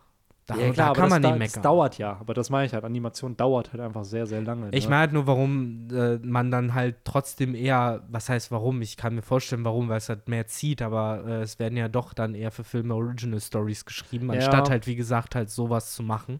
Ich glaube tatsächlich genau das. Also zum einen hat man vielleicht einfach Angst, oh, das haben Leute schon Ja, gesehen. klar, klar. So, und das ist nichts Neues in dem Sinne. Auch diese Drum-Sachen waren ja auch äh, Fernsehfilme. ja, es waren so Specials, ne? erinnere. Ja, ja. Ja, generell ist halt ein spannendes Thema, finde ich. Auch generell da wieder dieses, die, dieses Film Red Ding hat ja funktioniert. Das ist der erfolgreichste One Piece-Film überhaupt. Ja, der gewesen, davor hat ja auch schon, glaube ich, so funktioniert, wie er sollte, oder Ja, nicht? Stampede hatte, das Großteil. war, Mann, Stampede war einfach. f- War Äh, davor der wie- hieß das? erfolgreichste, oder? Ja, genau, von One Piece. Aber Ja. der Film Red ist, glaube ich, jetzt einer der Top 5 Hm. äh, japanischsten Animation, erfolgreichsten Animationsfilme in Japan Mhm, geworden, mhm, so mhm. von, von der Revenue, die Aber da das, das hat. bestimmt auch wegen dem Singen. Kann ich mir ja anders vorstellen. Songs das hat bestimmt noch mal mehr Shanks. Leute Shanks gezogen. zieht einfach. Das Ja, ist halt Shanks das sowieso. Ding. Ich glaube, die haben halt verstanden durch diesen Film Red und ich glaube, das wird auch ein bisschen die Landschaft von den nächsten One Piece Filmen ziehen, dass man es auf diesem Charakter aufbaut, um den es dann geht. Ein Charakter, der viel Hype hat, der mysteriös ist. Dann glaube ich aber eher Rayleigh. Das wird dann als der Rayleigh-Film gebrandet und vielleicht geht es ein bisschen im Hintergrund um Rocks, aber es wird der große Rayleigh-Film. Weil neben Shanks ist Rayleigh, glaube ich, der nächste edgy Typ, wo jeder 14-, 15-Jährige halt sagt: So ein Gott, Ah, Rayleigh-Film. findest du? Also Ja, ich hätte jetzt eher schon. gesagt dann Roger oder ja, ich finde Whitebeard oder so Whitebeard, ich ne? finde ja, Whitebeard auch. Rayleigh noch. ist cool, definitiv. Aber ich habe eher das Gefühl, wirklich Whitebeard ist so von vielen so, boah, größter Ehre. Das ist halt so die Maschine einfach. In, Ja, dann pack aufs Cover halt äh, Gold Roger drauf, links Gab, rechts Whitebeard, unter ihm noch Und Rayleighs hinten, Ja, Fresse. hinten im Schatten Hinten musst im Schatten. Rocks irgendwie sehen. Genau, und dahinter äh, brennende Stadt, irgendjemand, der mit einem Kind in den Arm äh, Oder mach's, wegläuft. mach's wie bei How I Met Your Mother. Immer der Protagonist irgendwie entweder ganz links oder so und immer Barney Stinson ganz vorne. damit ja, alle der, ich, denken, dass der ehrlich gesagt, der so das Cover vom Königreich des Himmels so gedacht. Das ist so voll das Ja, du Drama. musst, das ist der Rayleigh-Film, aber Rayleigh steht ganz links. So in der Mitte muss Roger Ja, in der stehen. Mitte steht Ruffy. Ja, natürlich. oder Ruffy. so, ja, der kommt, So. muss ja auch noch vorkommen. Weil das muss echt bitter gewesen sein, ne? Bei How I Met Your Mother, ich glaube, ab Staffel 3 oder 4, ne, auf jeder DVD-Box ist irgendwie halt Neil Patrick Harris in der Mitte positioniert. Ja, so. wo, wobei, das waren ja tatsächlich meistens war es ja dann da immer so, dass die so nebeneinander halt ja, alle ja, aber oft hast du es ja, dass eigentlich der Hauptdarsteller oder die Hauptdarstellerin relativ Ja. zentral, so ein bisschen wie Buggy mit der Cross-Skill. So die Person, die in der Mitte steht, ist auch der Anführer. Ja. So. Ja, sie haben es halt dann auch häufig immer so verbunden, dass halt ja, Robin dann immer so an Ted halt so angelehnt hat Mhm. oder so. Und klar, Lily gibt- und Marshall halt Es sowieso. gab diese, ich glaube, war Staffel 5, wo sie in diesem Bett sind. Da, Ja. genau, da, da, da habe ich noch im Kopf, dass er voll weit irgendwie so zur Seite gepresst wurde und Mhm. Barney da halt in der Mitte ist. Aber ja, sonst ist mir das halt meistens bei Serien nie aufgefallen, weil die. ich gehe, ich, ich habe die ja alle bei mir, äh, bei mir liegen. Die gehen wir morgen alle zusammen durch.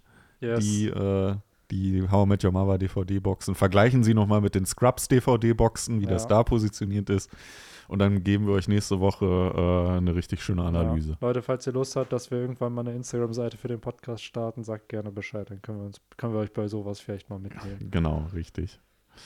Ähm, Aber ja, wir können gerne nochmal zum zweiten Part des Chapters zurückkommen. Der Wikiboy, der wahrscheinlich nicht der Wikiboy ist, aber er hat einen ähnlichen äh, Helm wie Ja. Wiki. Ich habe extra nochmal nachgeschaut. So, es ist ein ähnliches Design. So mit dieser in der Mitte, dieses Metallplatten-Ding. So, das ist bei Wiki nämlich auch. Und ich glaube, dass wir einen Wiki-Charakter kriegen. Vielleicht ist Lokis Design an ihn angelehnt, so, aber irgendwo wird oder wenn er schon Eumo und Kasi hat, die ja an Snorre und wie ist der andere Ähm, die sind ja an diese beiden angelehnt, die Ja, aber sich vielleicht- auch immer beefen. Vielleicht ist das ja sogar schon hier der Wiki. Der hat ja sogar auch so Maybe. Sommersprossen. Hm. Ja, aber Vicky hat halt so einen Pony, Und oder? die Zahnlücke. Zahnlücke. Zahnlücke, genau. Und dieses mit an, auch da wieder, ne? Die sich an der Nase kratzen, um Mm. Ideen zu bekommen, was halt wieder vielleicht mit Lissop in Verbindung steht, mit seiner langen Nase und vielleicht Mhm. kommt Lissop da ja auch auf irgendeine Idee. Ach, das wäre cool. Ach, das wird richtig cool. Ich glaube, und auch das, das hatte ich in der Review auch schon gesagt, ich finde dieser Elbaf-Arc oder Elban-Arc ist so dieser letzte Fünkchen Kindheit, der da noch drin ist. Ne? Es ist diese letzte Insel, die wir seit 20 Jahren eigentlich jetzt schon kennen, die noch nicht revealed wurde. Was halt vorher die Fischmenscheninsel war oder Wano, ist halt jetzt alles schon vorbei. Und jetzt ist halt nur noch Elbaf. Und klar, Laughtail, aber Laughtail ist halt das Ende gefühlt so, äh, was noch da ist. Daher mega cool. Ja, es war eins der letzten großen Versprechen, ne? Die jetzt äh, wahrscheinlich bald mal endlich eingelöst Ja, werden. und man merkt, finde ich, auch, wie lange Oda diese Inseln ja schon hatte. Ne? So Fischmenscheninsel, Elbaf, da war es ja klar, okay, es gibt die Völker und die Völker haben ihre Insel. Und ich frage mich auch echt, ob diese Jahre, die Oda jetzt mehr hatte, um diese Insel noch mal mehr zu redefine. Weil es ist ja was anderes, einen Name-Drop einfach zu haben. Und es ist was anderes, wenn du dann auf einmal 20 Jahre Zeit hast, dir jetzt wirklich auszudenken, um was wird es da halt gehen. Also die Themes werden ja in diesem Chapter, finde ich, auch schon so ein bisschen angedeutet. Es wird ja als das Kriegsland bezeichnet, ne? was wahrscheinlich darauf hindeutet, dass ähm, ja vielleicht auch unter den äh, Riesen vielleicht Krieg herrscht oder halt auch dieses Prinzip, der Stärkere überlebt halt oder der Stärkere setzt sich halt durch ist. Was ich aber ein bisschen auch, ja, schwierig finde, weil eigentlich hatten wir das ja schon mit der Beast-Piratenbande, ne? dieses, dass der Stärkste setzt sich durch, irgendwie Kaido ganz oben auf der Organisation und dann hast du halt, keine Ahnung, wenn du ein All-Star werden willst, dann besieg halt einen, um einer zu werden. Vielleicht ist da noch ein Twist irgendwie drin bei den Riesen, weil es wird ja immer von den tapferen Kriegern der Meere gesprochen, die sie dann ja mehr oder weniger sind. Ja, es ist ähm, generell spannend, wie, wie Oda den Elbaf-Arc aufbauen wird, ob er das halt, mh, ja, also ich meine, wir haben das ja, man kann da ja andere große Arcs wie Dressrosa oder Alabaster so ein bisschen daneben liegen, wo du dann ja auch, äh, zumindest bei Alabaster war es ja dann auch so eine Art Bürgerkrieg, den du da halt hattest, äh, allerdings mit ja, es waren ja, waren ja sogar vier Parteien, wenn man die Strohbande und die Barockfirma damit noch mit reinnimmt. Ähm, Dressrosa war halt dann auch mehr oder minder am Ende äh, so, ein- so ein Ding von jeder gegen jeden, wo die dann in dem Vogelkäfig waren. Äh, ist halt, ja, so ein bisschen die Frage, wie baut Oda Elbaf auf? Was ist da der Konflikt auf der Insel? Ähm, weshalb halt die Strohhüte praktisch da wieder die Helden spielen müssen gibt es halt da dann auch irgendwie verfeindete Dörfer oder so? Oder ist dann am Ende der Katalysator halt eher, dass da halt so ein Kid äh, der, der, der Rowdy der Insel ist und äh, die Strohhüte dem erstmal so ein bisschen Einhalt gebieten müssen? I don't know. Also, ja, frage ich mich, wie Oda das macht. Ja, ich glaube, da hast du schon was sehr Richtiges gesagt mit den Dörfern, die vielleicht verfeindet sind, ähm, weil Hyrudin, so wie ich mich erinnern kann, hatte auch das Ziel, die einzelnen Dörfer auf Elbaf wieder zu vereinen, Mhm. was ja impliziert, dass sie nicht befreundet sind irgendwie.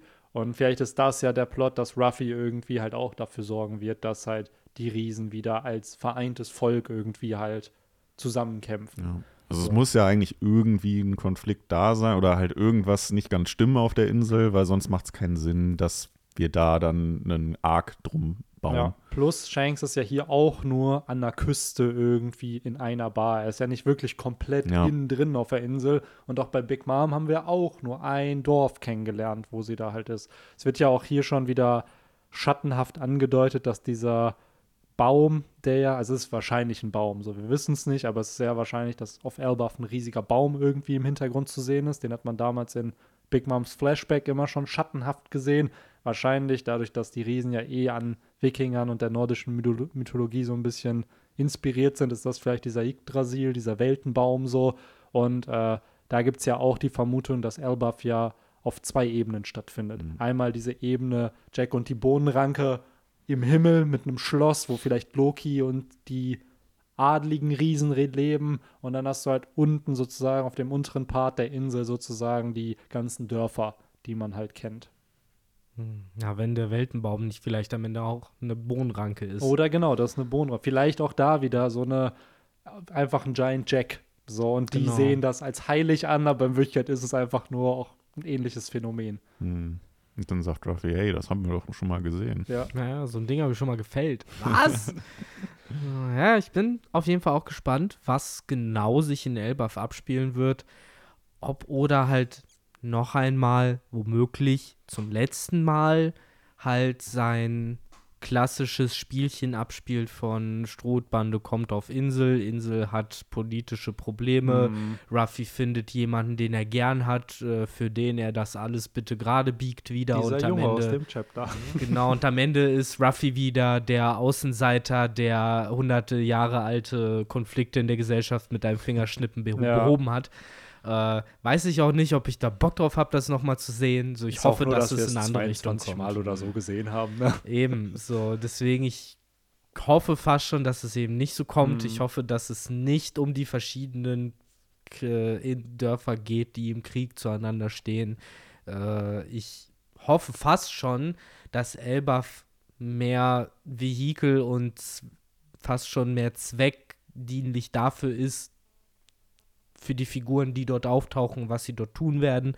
Angefangen mit eben äh, eventuell Vegapunk, der dort auf ähm, Sauro trifft, Mhm. der die Informationen aus O'Hara mitgebracht hat. Ja. Die Kid-Piraten, die Shanks-Piraten, äh, die Ruffy, äh, also die Ströte, wenn sie dort ankommen und das Spannungsverhältnis zwischen diesen Fraktionen halt, interessiert mich da ehrlich gesagt mehr als Ja. persönliche Mhm. Schicksale dieser Riesen. Zwar ist an sich so das Worldbuilding dort halt interessant, ich fände es aber cooler, wenn es mir fast schon so ähnlich wie hier auf Egghead halt eher nebenbei vermittelt wird, als halt straight äh, mit der Keule halt erstmal zehn Kapitel, wir lernen irgendwie die Festivitäten und die Traditionen der Ja, Riesen kennen. aber ich glaube, das wird tatsächlich, dadurch, dass wir es in jedem Arc irgendwie haben, werden wir es ja auch ein bisschen haben, zumindest. Ich würde mir auch wünschen, dass es nicht so krass im Detail ist, aber ich glaube, wir werden noch mal, weil- wir haben es durch Big Moms Flashback ja zumindest ein bisschen bekommen. Ne? Sie beten die Sonne an, sie haben ja diese Wintersonnenwende, was ja vielleicht sogar impliziert, dass die eine Verbindung zu Sonnengott Nika haben. So, es gibt ja ein paar Völker wie die Fischmenschen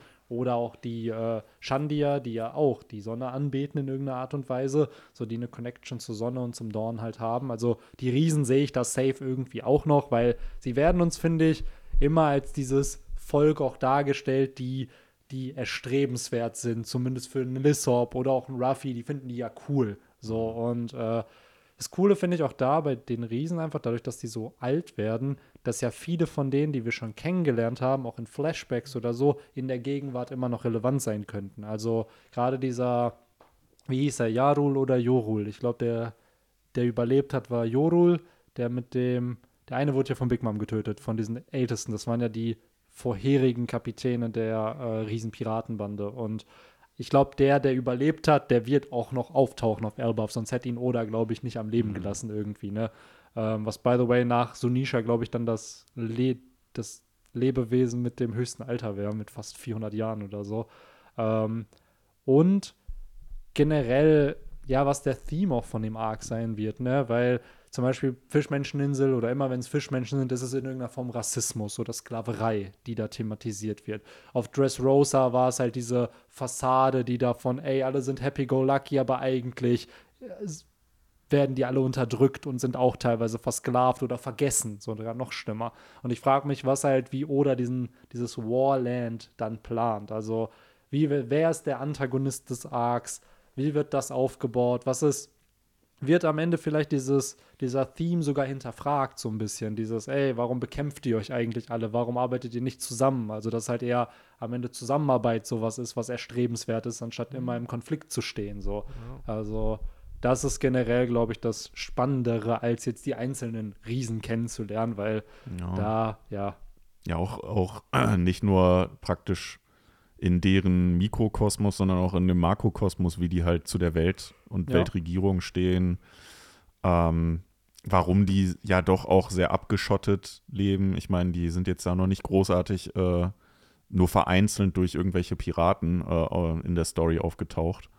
Deswegen auch da so ein bisschen einfach, wie die ähm, zum Rest der Welt stehen. Ja, wir haben ja von Big Mom gehört, dass es die stärkste Armee der Welt sein Ja. soll. Ne? Also, kann mir auch gut vorstellen, dass die nicht per se abgeschottet sind, so wie jetzt Wano durch diese ganzen Strudel und hast du nicht gesehen, sondern es ist halt einfach ganz simpel, so wer will da denn jetzt hinkommen? Ja, So, ich meine, selbst wenn du da zehn Schiffe von der Weltregierung hinschickst, so, das ist halt, wie schon richtig gesagt wurde, halt die mächtigste Armee der Welt. So, da kannst du nicht einfallen, auch nicht als Piratencrew oder so. Selbst so ein Kaido ko- konnte da ja nicht hin, eine Big Mom konnte das nicht knacken. Das äh, gibt dem Ort ja auf jeden Fall schon mal so eine gewisse, so einen gewissen Hype auf jeden Fall mit, wo ich auch gespannt drauf bin, so was denn genau jetzt der Abwehrmechanismus von denen ist, ne? ja. Aber ich glaube, per se abgeschottet, I don't know. So, ich glaube, es ist einfach nur eh in der neuen Welt schon mal schwer von A nach B zu kommen.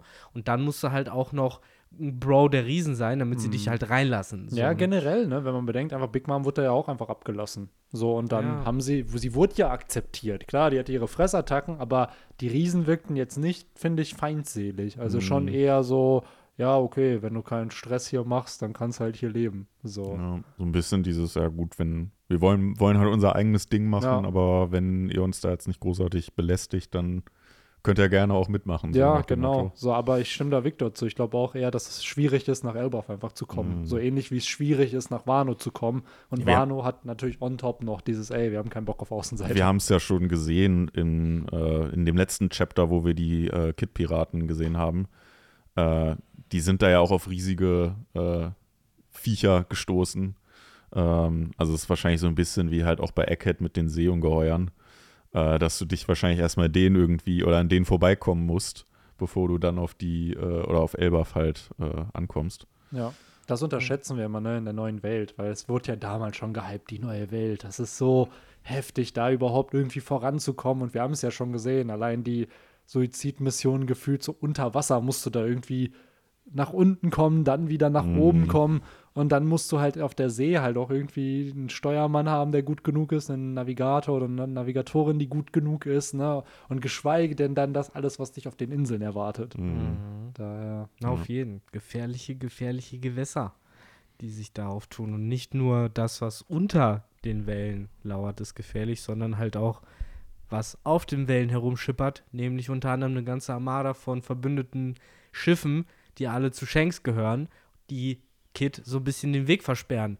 während äh, Killer da noch ein bisschen, immer noch mit den Nebenwirkungen der Smiles, die wahrscheinlich nie wieder loswerden wird, äh, humoristisch beifügt, so, haha, das letzte Mal hast du einen Arm verloren, als du hier warst, mein Freund, da bist du nicht mal nahe gekommen, so, wie wollen wir das denn diesmal machen? Es ist schon krass, ne? Weil wer hat ihm dann den Arm abgehackt? Das muss ja auch schon, also es ist ja eine krasse Leistung, so einem Kid dann den Arm abzuhacken, wenn es Ich nicht Shanks war. Ich glaube wirklich Ben Beckman einfach. Aber wer weiß. Ich, ich glaube, ich glaub, der war nicht dabei. Ich glaube, das war wirklich einer der Low- Low-Levels. Ja, ich glaube halt auch, eher diese Rookies halt. Äh, so ein Rockstar halt. ja. Aber es wäre.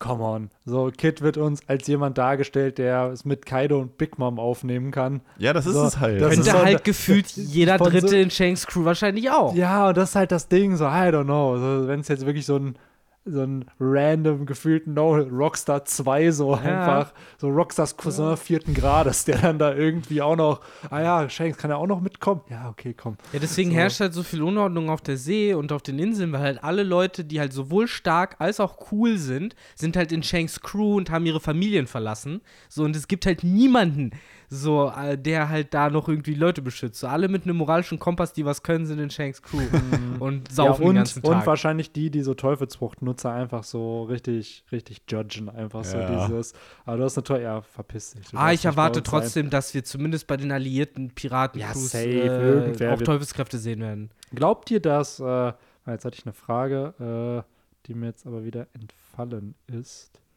Hm. Ähm, vielleicht fällt es mir gleich wieder ein. Es hatte Mhm. irgendwas mit den Riesen zu tun.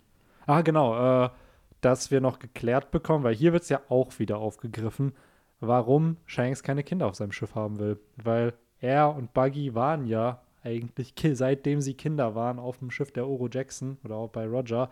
Und hier wird ja nochmal impliziert, ey, Shanks will keine Kinder auf seinem Schiff haben. Ja, wir haben mal, also wieder, das Klar, ist jetzt halt ein bisschen der Stretch, aber wir haben alle halt den Film gesehen und wir haben alle gesehen, zu was es endet, wenn Uta zum Beispiel als Kind auf dem Schiff ist und ne, ne, aber es ist ja nun mal irgendwie Kanon, glaube ich.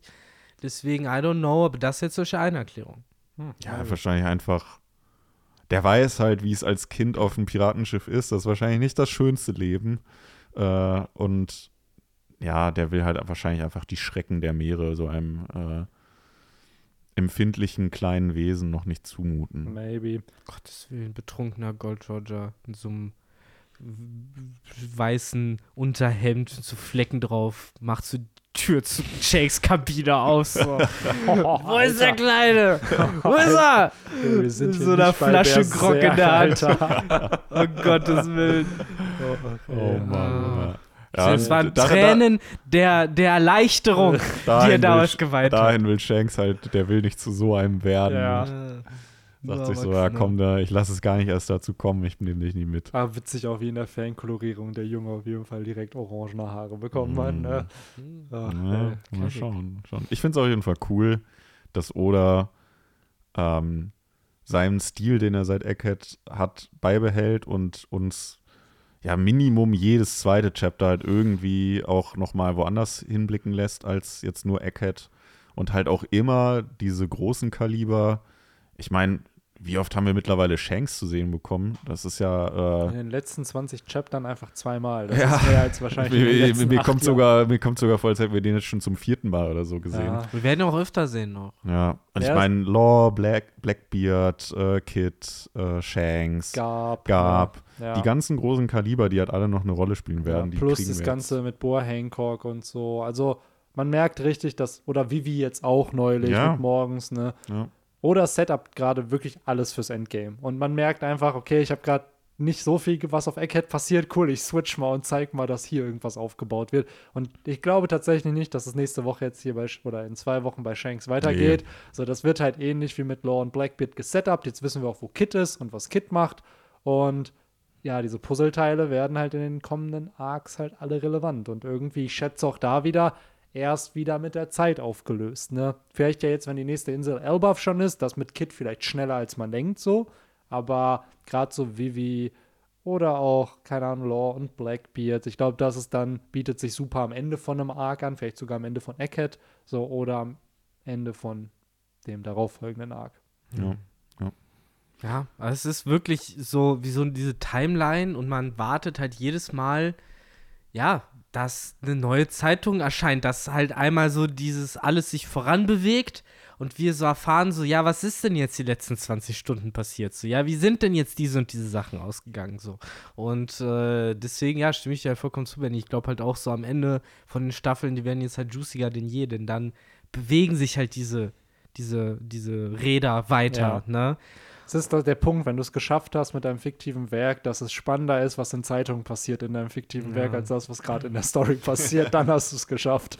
Ja, So. ist ja wirklich so. Ich meine, ne, mich interessiert halt tatsächlich viel, viel, viel, viel mehr, wie halt die Auseinandersetzung zwischen Kid und Shanks abläuft, Ja. als halt eben, wer der Verräter auf Egghead ist. Ja, natürlich. Plus, Revolutionäre haben wir auch noch gesetupt bekommen. Also auch die kommen dazu. Also gerade Egghead ist wirklich so ein Ding von, ihr habt hier einfach mal alles das, was ich euch auf Wano nicht zeigen durfte. Ja, klar. Glaube, Crossguild haben wir auch noch gesehen. Ich glaub, Auch. viel davon ist, hat sich tatsächlich angestaut und hätte, hätte Oda vielleicht halt fast schon lieber da auch dazwischen gemacht. Ja, oder hat sich selbst geblueballt die ganze Zeit. Ja, aber Wano war ja so schon äh, eng genug, ne?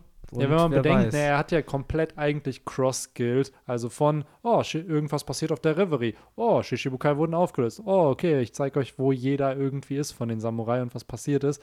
Das hat er ja mehr oder weniger versucht, da zu erzählen, aber wie du schon sagst, Victor, Wano war so vollgepackt mit so vielen anderen Dingen, dass da halt wenig Zeit für blieb. So, und selbst am Ende haben wir ja gesagt, Wano am Ende fühlte sich irgendwie ein bisschen gerusht dann ja, an. es war ja dann immer noch Ja. weiter gekürzt. Stimmt, Weevil haben wir auch noch gesehen. Jo, der wurde auch Chaptern. noch gezeigt. Das war ja der einzige, an, ne doch, von den Samurai, die noch aktiv ihren Posten hatten, war das der einzige, der gefehlt hatte. Ne? Ja. Und der wurde ja gefangen genommen, wo, ah, wir haben immer noch nicht Kikomoria gesehen, aber das kommt vielleicht noch. Den hebt sich Oda für Ja, den Schluss auf. ja. Extra für dich, Benny. Extra. Extra, für dich. nur für mich. So, Ach ja. Deswegen taucht er noch nicht auf. Das ist. Äh, Aber was glaubt ihr denn? Äh, wie wird das Ergebnis dieses Clashes sein? Letztes Mal hat Kit, wie gesagt, ja nicht mal es geschafft, in Shanks Nähe zu kommen. Jetzt ein Arm weniger. Bessere Chancen? Tja. Ja, eigentlich, also beim letzten Mal scheint er ja auch nur auf die Rookies da getroffen zu sein. Wenn er jetzt dann wirklich gegen Shanks, Ben Beckman und Co. plus noch die Riesen, die ja auch noch auf Shanks Seite sind. Ähm, also, ich weiß nicht. Ich glaube, C3PO würde die Chancen auf einen Erfolg auf 3% oder so ähm, beziffern. Wahrscheinlich sogar eher 0%. Ich muss auch sagen, ich finde gerade nach Wano habe ich das Gefühl, man kann Kit wirklich sehr gut einschätzen, was er kann und was er fähig ist. Äh, da war Oda ja nett genug, uns ja wirklich die Grenzen seines Potenzials zu zeigen, zumindest bis zu dem Zeitpunkt. Und ich sehe halt auch einfach null Möglichkeit. Aber dazu sei gesagt, ich sehe da genauso eine Möglichkeit, wie ich halt vor ein paar Chapter null Möglichkeit gesehen habe, dass halt Lore sich gegen Blackbeard behaupten wird. Aber auch da weiß man ja immer noch nicht, wie glimpflich der da vielleicht davonkommt. Mhm. Wovon ich aber überzeugt bin, ist, dass Kid am Ende seine äh, Poneglyphe-Abriebe verlieren wird an Shanks. Ich glaube, das wird eine Niederlage für den Kleinen. wir sind mittlerweile echt an so einem Punkt, wo wir sagen mal, ah, Blackbeard ist immer so sneaky und er wartet nur, aber Shanks macht ja gefühlt genau dasselbe. Blackbeard und Shanks haben beide einfach nur gewartet, dass Wano vorbei ist. Ich sage, So. Shanks ist der, äh, die Makima von, äh, von One Piece. Ja, wär, das wäre interesting. Das wäre interesting, nur hoffentlich ein bisschen humaner. Und Ja. hoffentlich wird Ruffy nicht als Hund angesehen. Ja, das heißt dann irgendwann so, ah, Ruffy, so, hast du schon mal von den Nazis gehört? so, natürlich nicht. ich habe sie alle umgebracht. ah, Mann, ey. Ach man, es wird halt mega spannend. Ich freue mich auch endlich, dass halt Shanks mehr auftauchen wird. Ich glaube wirklich, in den nächsten drei Jahren werden wir mehr Shanks sehen als in den letzten 20 Jahren. So, das ist halt, es geht echt Richtung Mhm. Endgame. Es fühlt sich so an, aber es ist trotzdem surreal. Weil One Piece ist halt immer dieses Ding von, ja, ja, ja, wir haben noch, wie oder immer, noch fünf Jahre. Jedes Jahr sind es noch fünf Jahre, ne? Aber mittlerweile sind es vielleicht jetzt wirklich nur noch fünf Jahre. Daher. Ja, vor fünf Jahren sind wir nach fünf Jahren hier, hier Ja, gelandet. ja. Logischerweise. Ey, wenn ihr bedenkt, ne, wir haben Whole Cake Island Ende. Da haben wir angefangen, Leute. Ja, von Katakuri bis Lucky Revival. Podcast. Ja, Waren es jetzt genau fünf Jahre. ja, das ist heftig. Ne? Ich finde, daran kann man auch immer bemessen. Wenn wir den Podcast auch an Folgen messen, sind wir fast mit Skype ja durch. So Chapter 300 irgendwas ist Skype hier vorbei. Wir haben fast 300 Podcast-Folgen. Das, Soweit sind wir mit dem Banner Talk mittlerweile. Ja, Auch ja, wieder. guck das hier, ist die- alles so alles, circle. alles wird miteinander connected hier. So ist das. Ja. Diese Punk Records der One Piece Podcasts. Na, Ach ja. crazy, ey. Ich glaube aber, äh, außer dass man jetzt einfach nur kopflos weiter rumhypen könnte, was denn sich hinter Shanks und Kid und warum sie beide rote Haare haben noch verbergen könnte, kann man auch langsam Richtung Feierabend einbiegen. Ich Mhm. glaube, jeder, der hier gerade am Stück hört, äh, freut sich schon. Oh ja, nächste Folge wird ja wieder ein Bender-Talk. Jetzt macht endlich diesen Podcast zu Ende, damit der nächste anfängt. Mhm. Äh, denn ich weiß, natürlich freuen sich alle am meisten auf den Bender-Talk, genauso wie ich. Äh, nee, alles gut. Aber wäre immer sehr, sehr cool, wenn äh, Leute beim Bender-Talk einschalten, weil mir persönlich macht es immer sehr, sehr viel Spaß. äh, Ja, ich will jetzt auch nicht mal sagen, machen. dass Victor wahrscheinlich der äh, ja noch verantwortungsbewusste von uns allen ist, der gefühlt jeden Band auch immer komplett noch durchliest. Also ich, äh, Hey, ich, du Henry euer- natürlich ich auch. auch, wenn ich, wenn ich, wenn ich, äh, wenn ich Freitag schaffe. Für Ja, euer ich aller ertappe mich Entertainment. mal, ich ertappe mich schon immer, dass ich die Stunde vor dem Podcast noch, oh, oh, oh, ich muss noch alles durchblättern, einfach gucken, ah ja, das und das und das und das. So, daher ist das immer, mittlerweile eher habe ich das Gefühl, richtig Victors Format. Das ist so da, seine, du übernimmst da die Führung auf jeden Fall. Ja, ansonsten halt einfach irgendwie zwei Chapter die Woche lesen, dann hast Ja. du den Band auch durch. Ich lese, glaube ich, jeden Tag 20 One Piece Chapter irgendwie durch Recherche an Videos. Zumindest screent man die immer. Aber immer die falschen. Aber es sind immer die falschen. Es ist wirklich halt immer einfach ein bunter Mix von, okay, was brauche ich gerade fürs Video? Wo, wo muss ich nochmal kurz nachschauen? Mhm. Ähm, ja, ich habe mal nachgeschaut. Wir sind jetzt bei Band 29 schon. Yes. Dann nächste Woche. Hype, Hype. Yes. Der, die, der große Contest nimmt seinen Lauf, Yes, nachdem er genau. im letzten Band schon angefangen hat. Und ich meine, 30 Fighter? Nee, 25 sind, glaube ich, noch übrig. Ja, am Ende sind es noch mit Enel dann. Enel sagt doch am Ende sollen es fünf. Ja, am Ende, aber im Ja, Moment, im Moment weiß jetzt, wo Fangschrecke geröstet wurde, Ruffy verschluckt. Äh, Ja, wir und wissen nicht, wo Ruffy ist. Vielleicht ist er ja auch in eine Höhle gegangen oder so. Hm. Hm. Ja. Ja, das alles und viel mehr in der nächsten Folge von Romans Dusk. Podcast.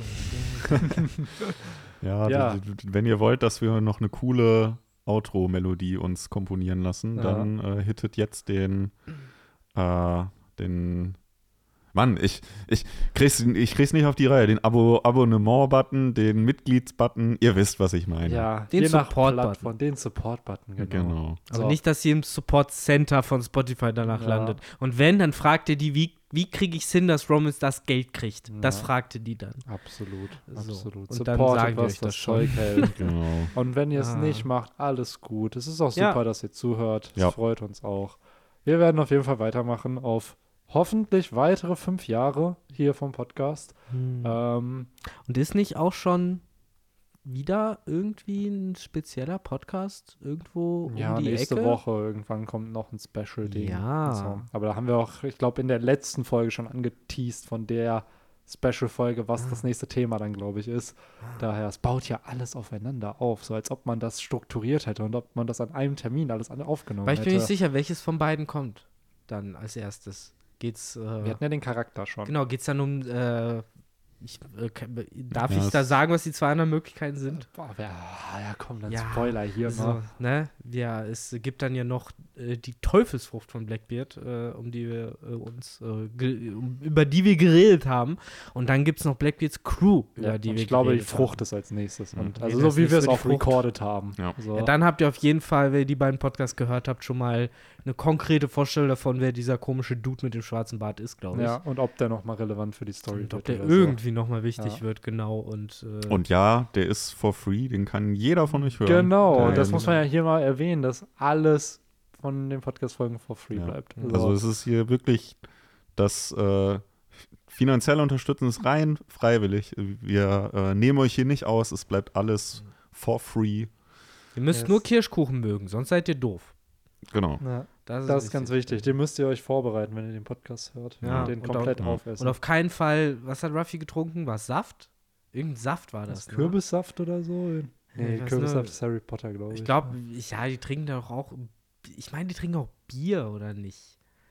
Trinken, die stoßen auch immer an und so. Ich habe keine Ahnung. Ich weiß halt nur, Ruffy meinte ja auch irgendwie, hm, hm, hm, ist richtig lecker, aber der Kuchen ist scheiße. Und bei Mm. Blackbeard war es ja andersrum. Genau, genau. Und äh, übrigens auch ganz kurz, dann können wir auch den Podcast abschließen. Für mich, für mich jedes Mal, wenn ich diese Szene sehe, komplett perplex und sinnlos, dass es Ruffy ist, der den Mampf nicht lecker findet und halt irgendein Getränk geil findet. Während halt Zeig- Blackbeard der ist, der halt ne, den Kuchen wertschätzt. ja. Was ja eigentlich Ruffys Ding ist. Aber vielleicht liegt es daran, dass es halt kein Fleisch ist, sondern halt ein dummer Kirschkuchen. ja, aber es ist halt, da hast du schon recht, da ich glaube schon, dass es bewusst gewählt wurde, dass halt eben bei das, was Blackbeard mag, selbst beim Essen hat Ja. Ruffy nicht dieselbe Meinung wie Blackbeard. So. Vielleicht mag Oda auch keinen Kirschkuchen Ja. und er hatte damals einen, einen Rivalen in der Schule, der den total lecker fand. Ja, Wenn, wenn, weiß ich nicht, wenn der Geburtstag hatte, dann hat er halt immer einen Kirschkuchen Ja, mitgebracht. maybe. So wie ich solche Stories kenne,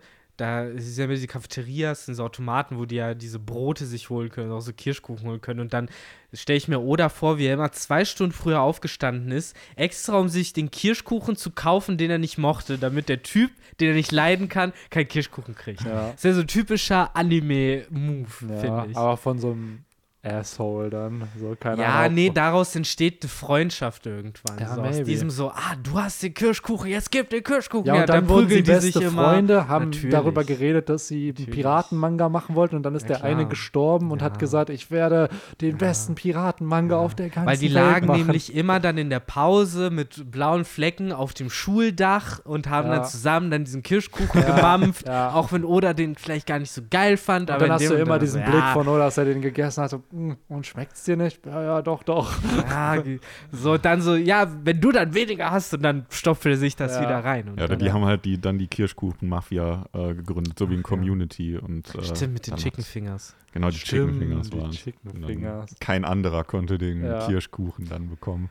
Ja, aber, ey, Leute, wir wollen den Schläger mit der kurzen Schnur und wenn ihr den auch wollt, dann schaltet auch nächste Woche wieder ein. Yes, und dann hören wir uns. Haut rein. Ciao, ciao. Jo, schreibt uns die Highlights in die Kommentare aus den letzten fünf Jahren. Ciao.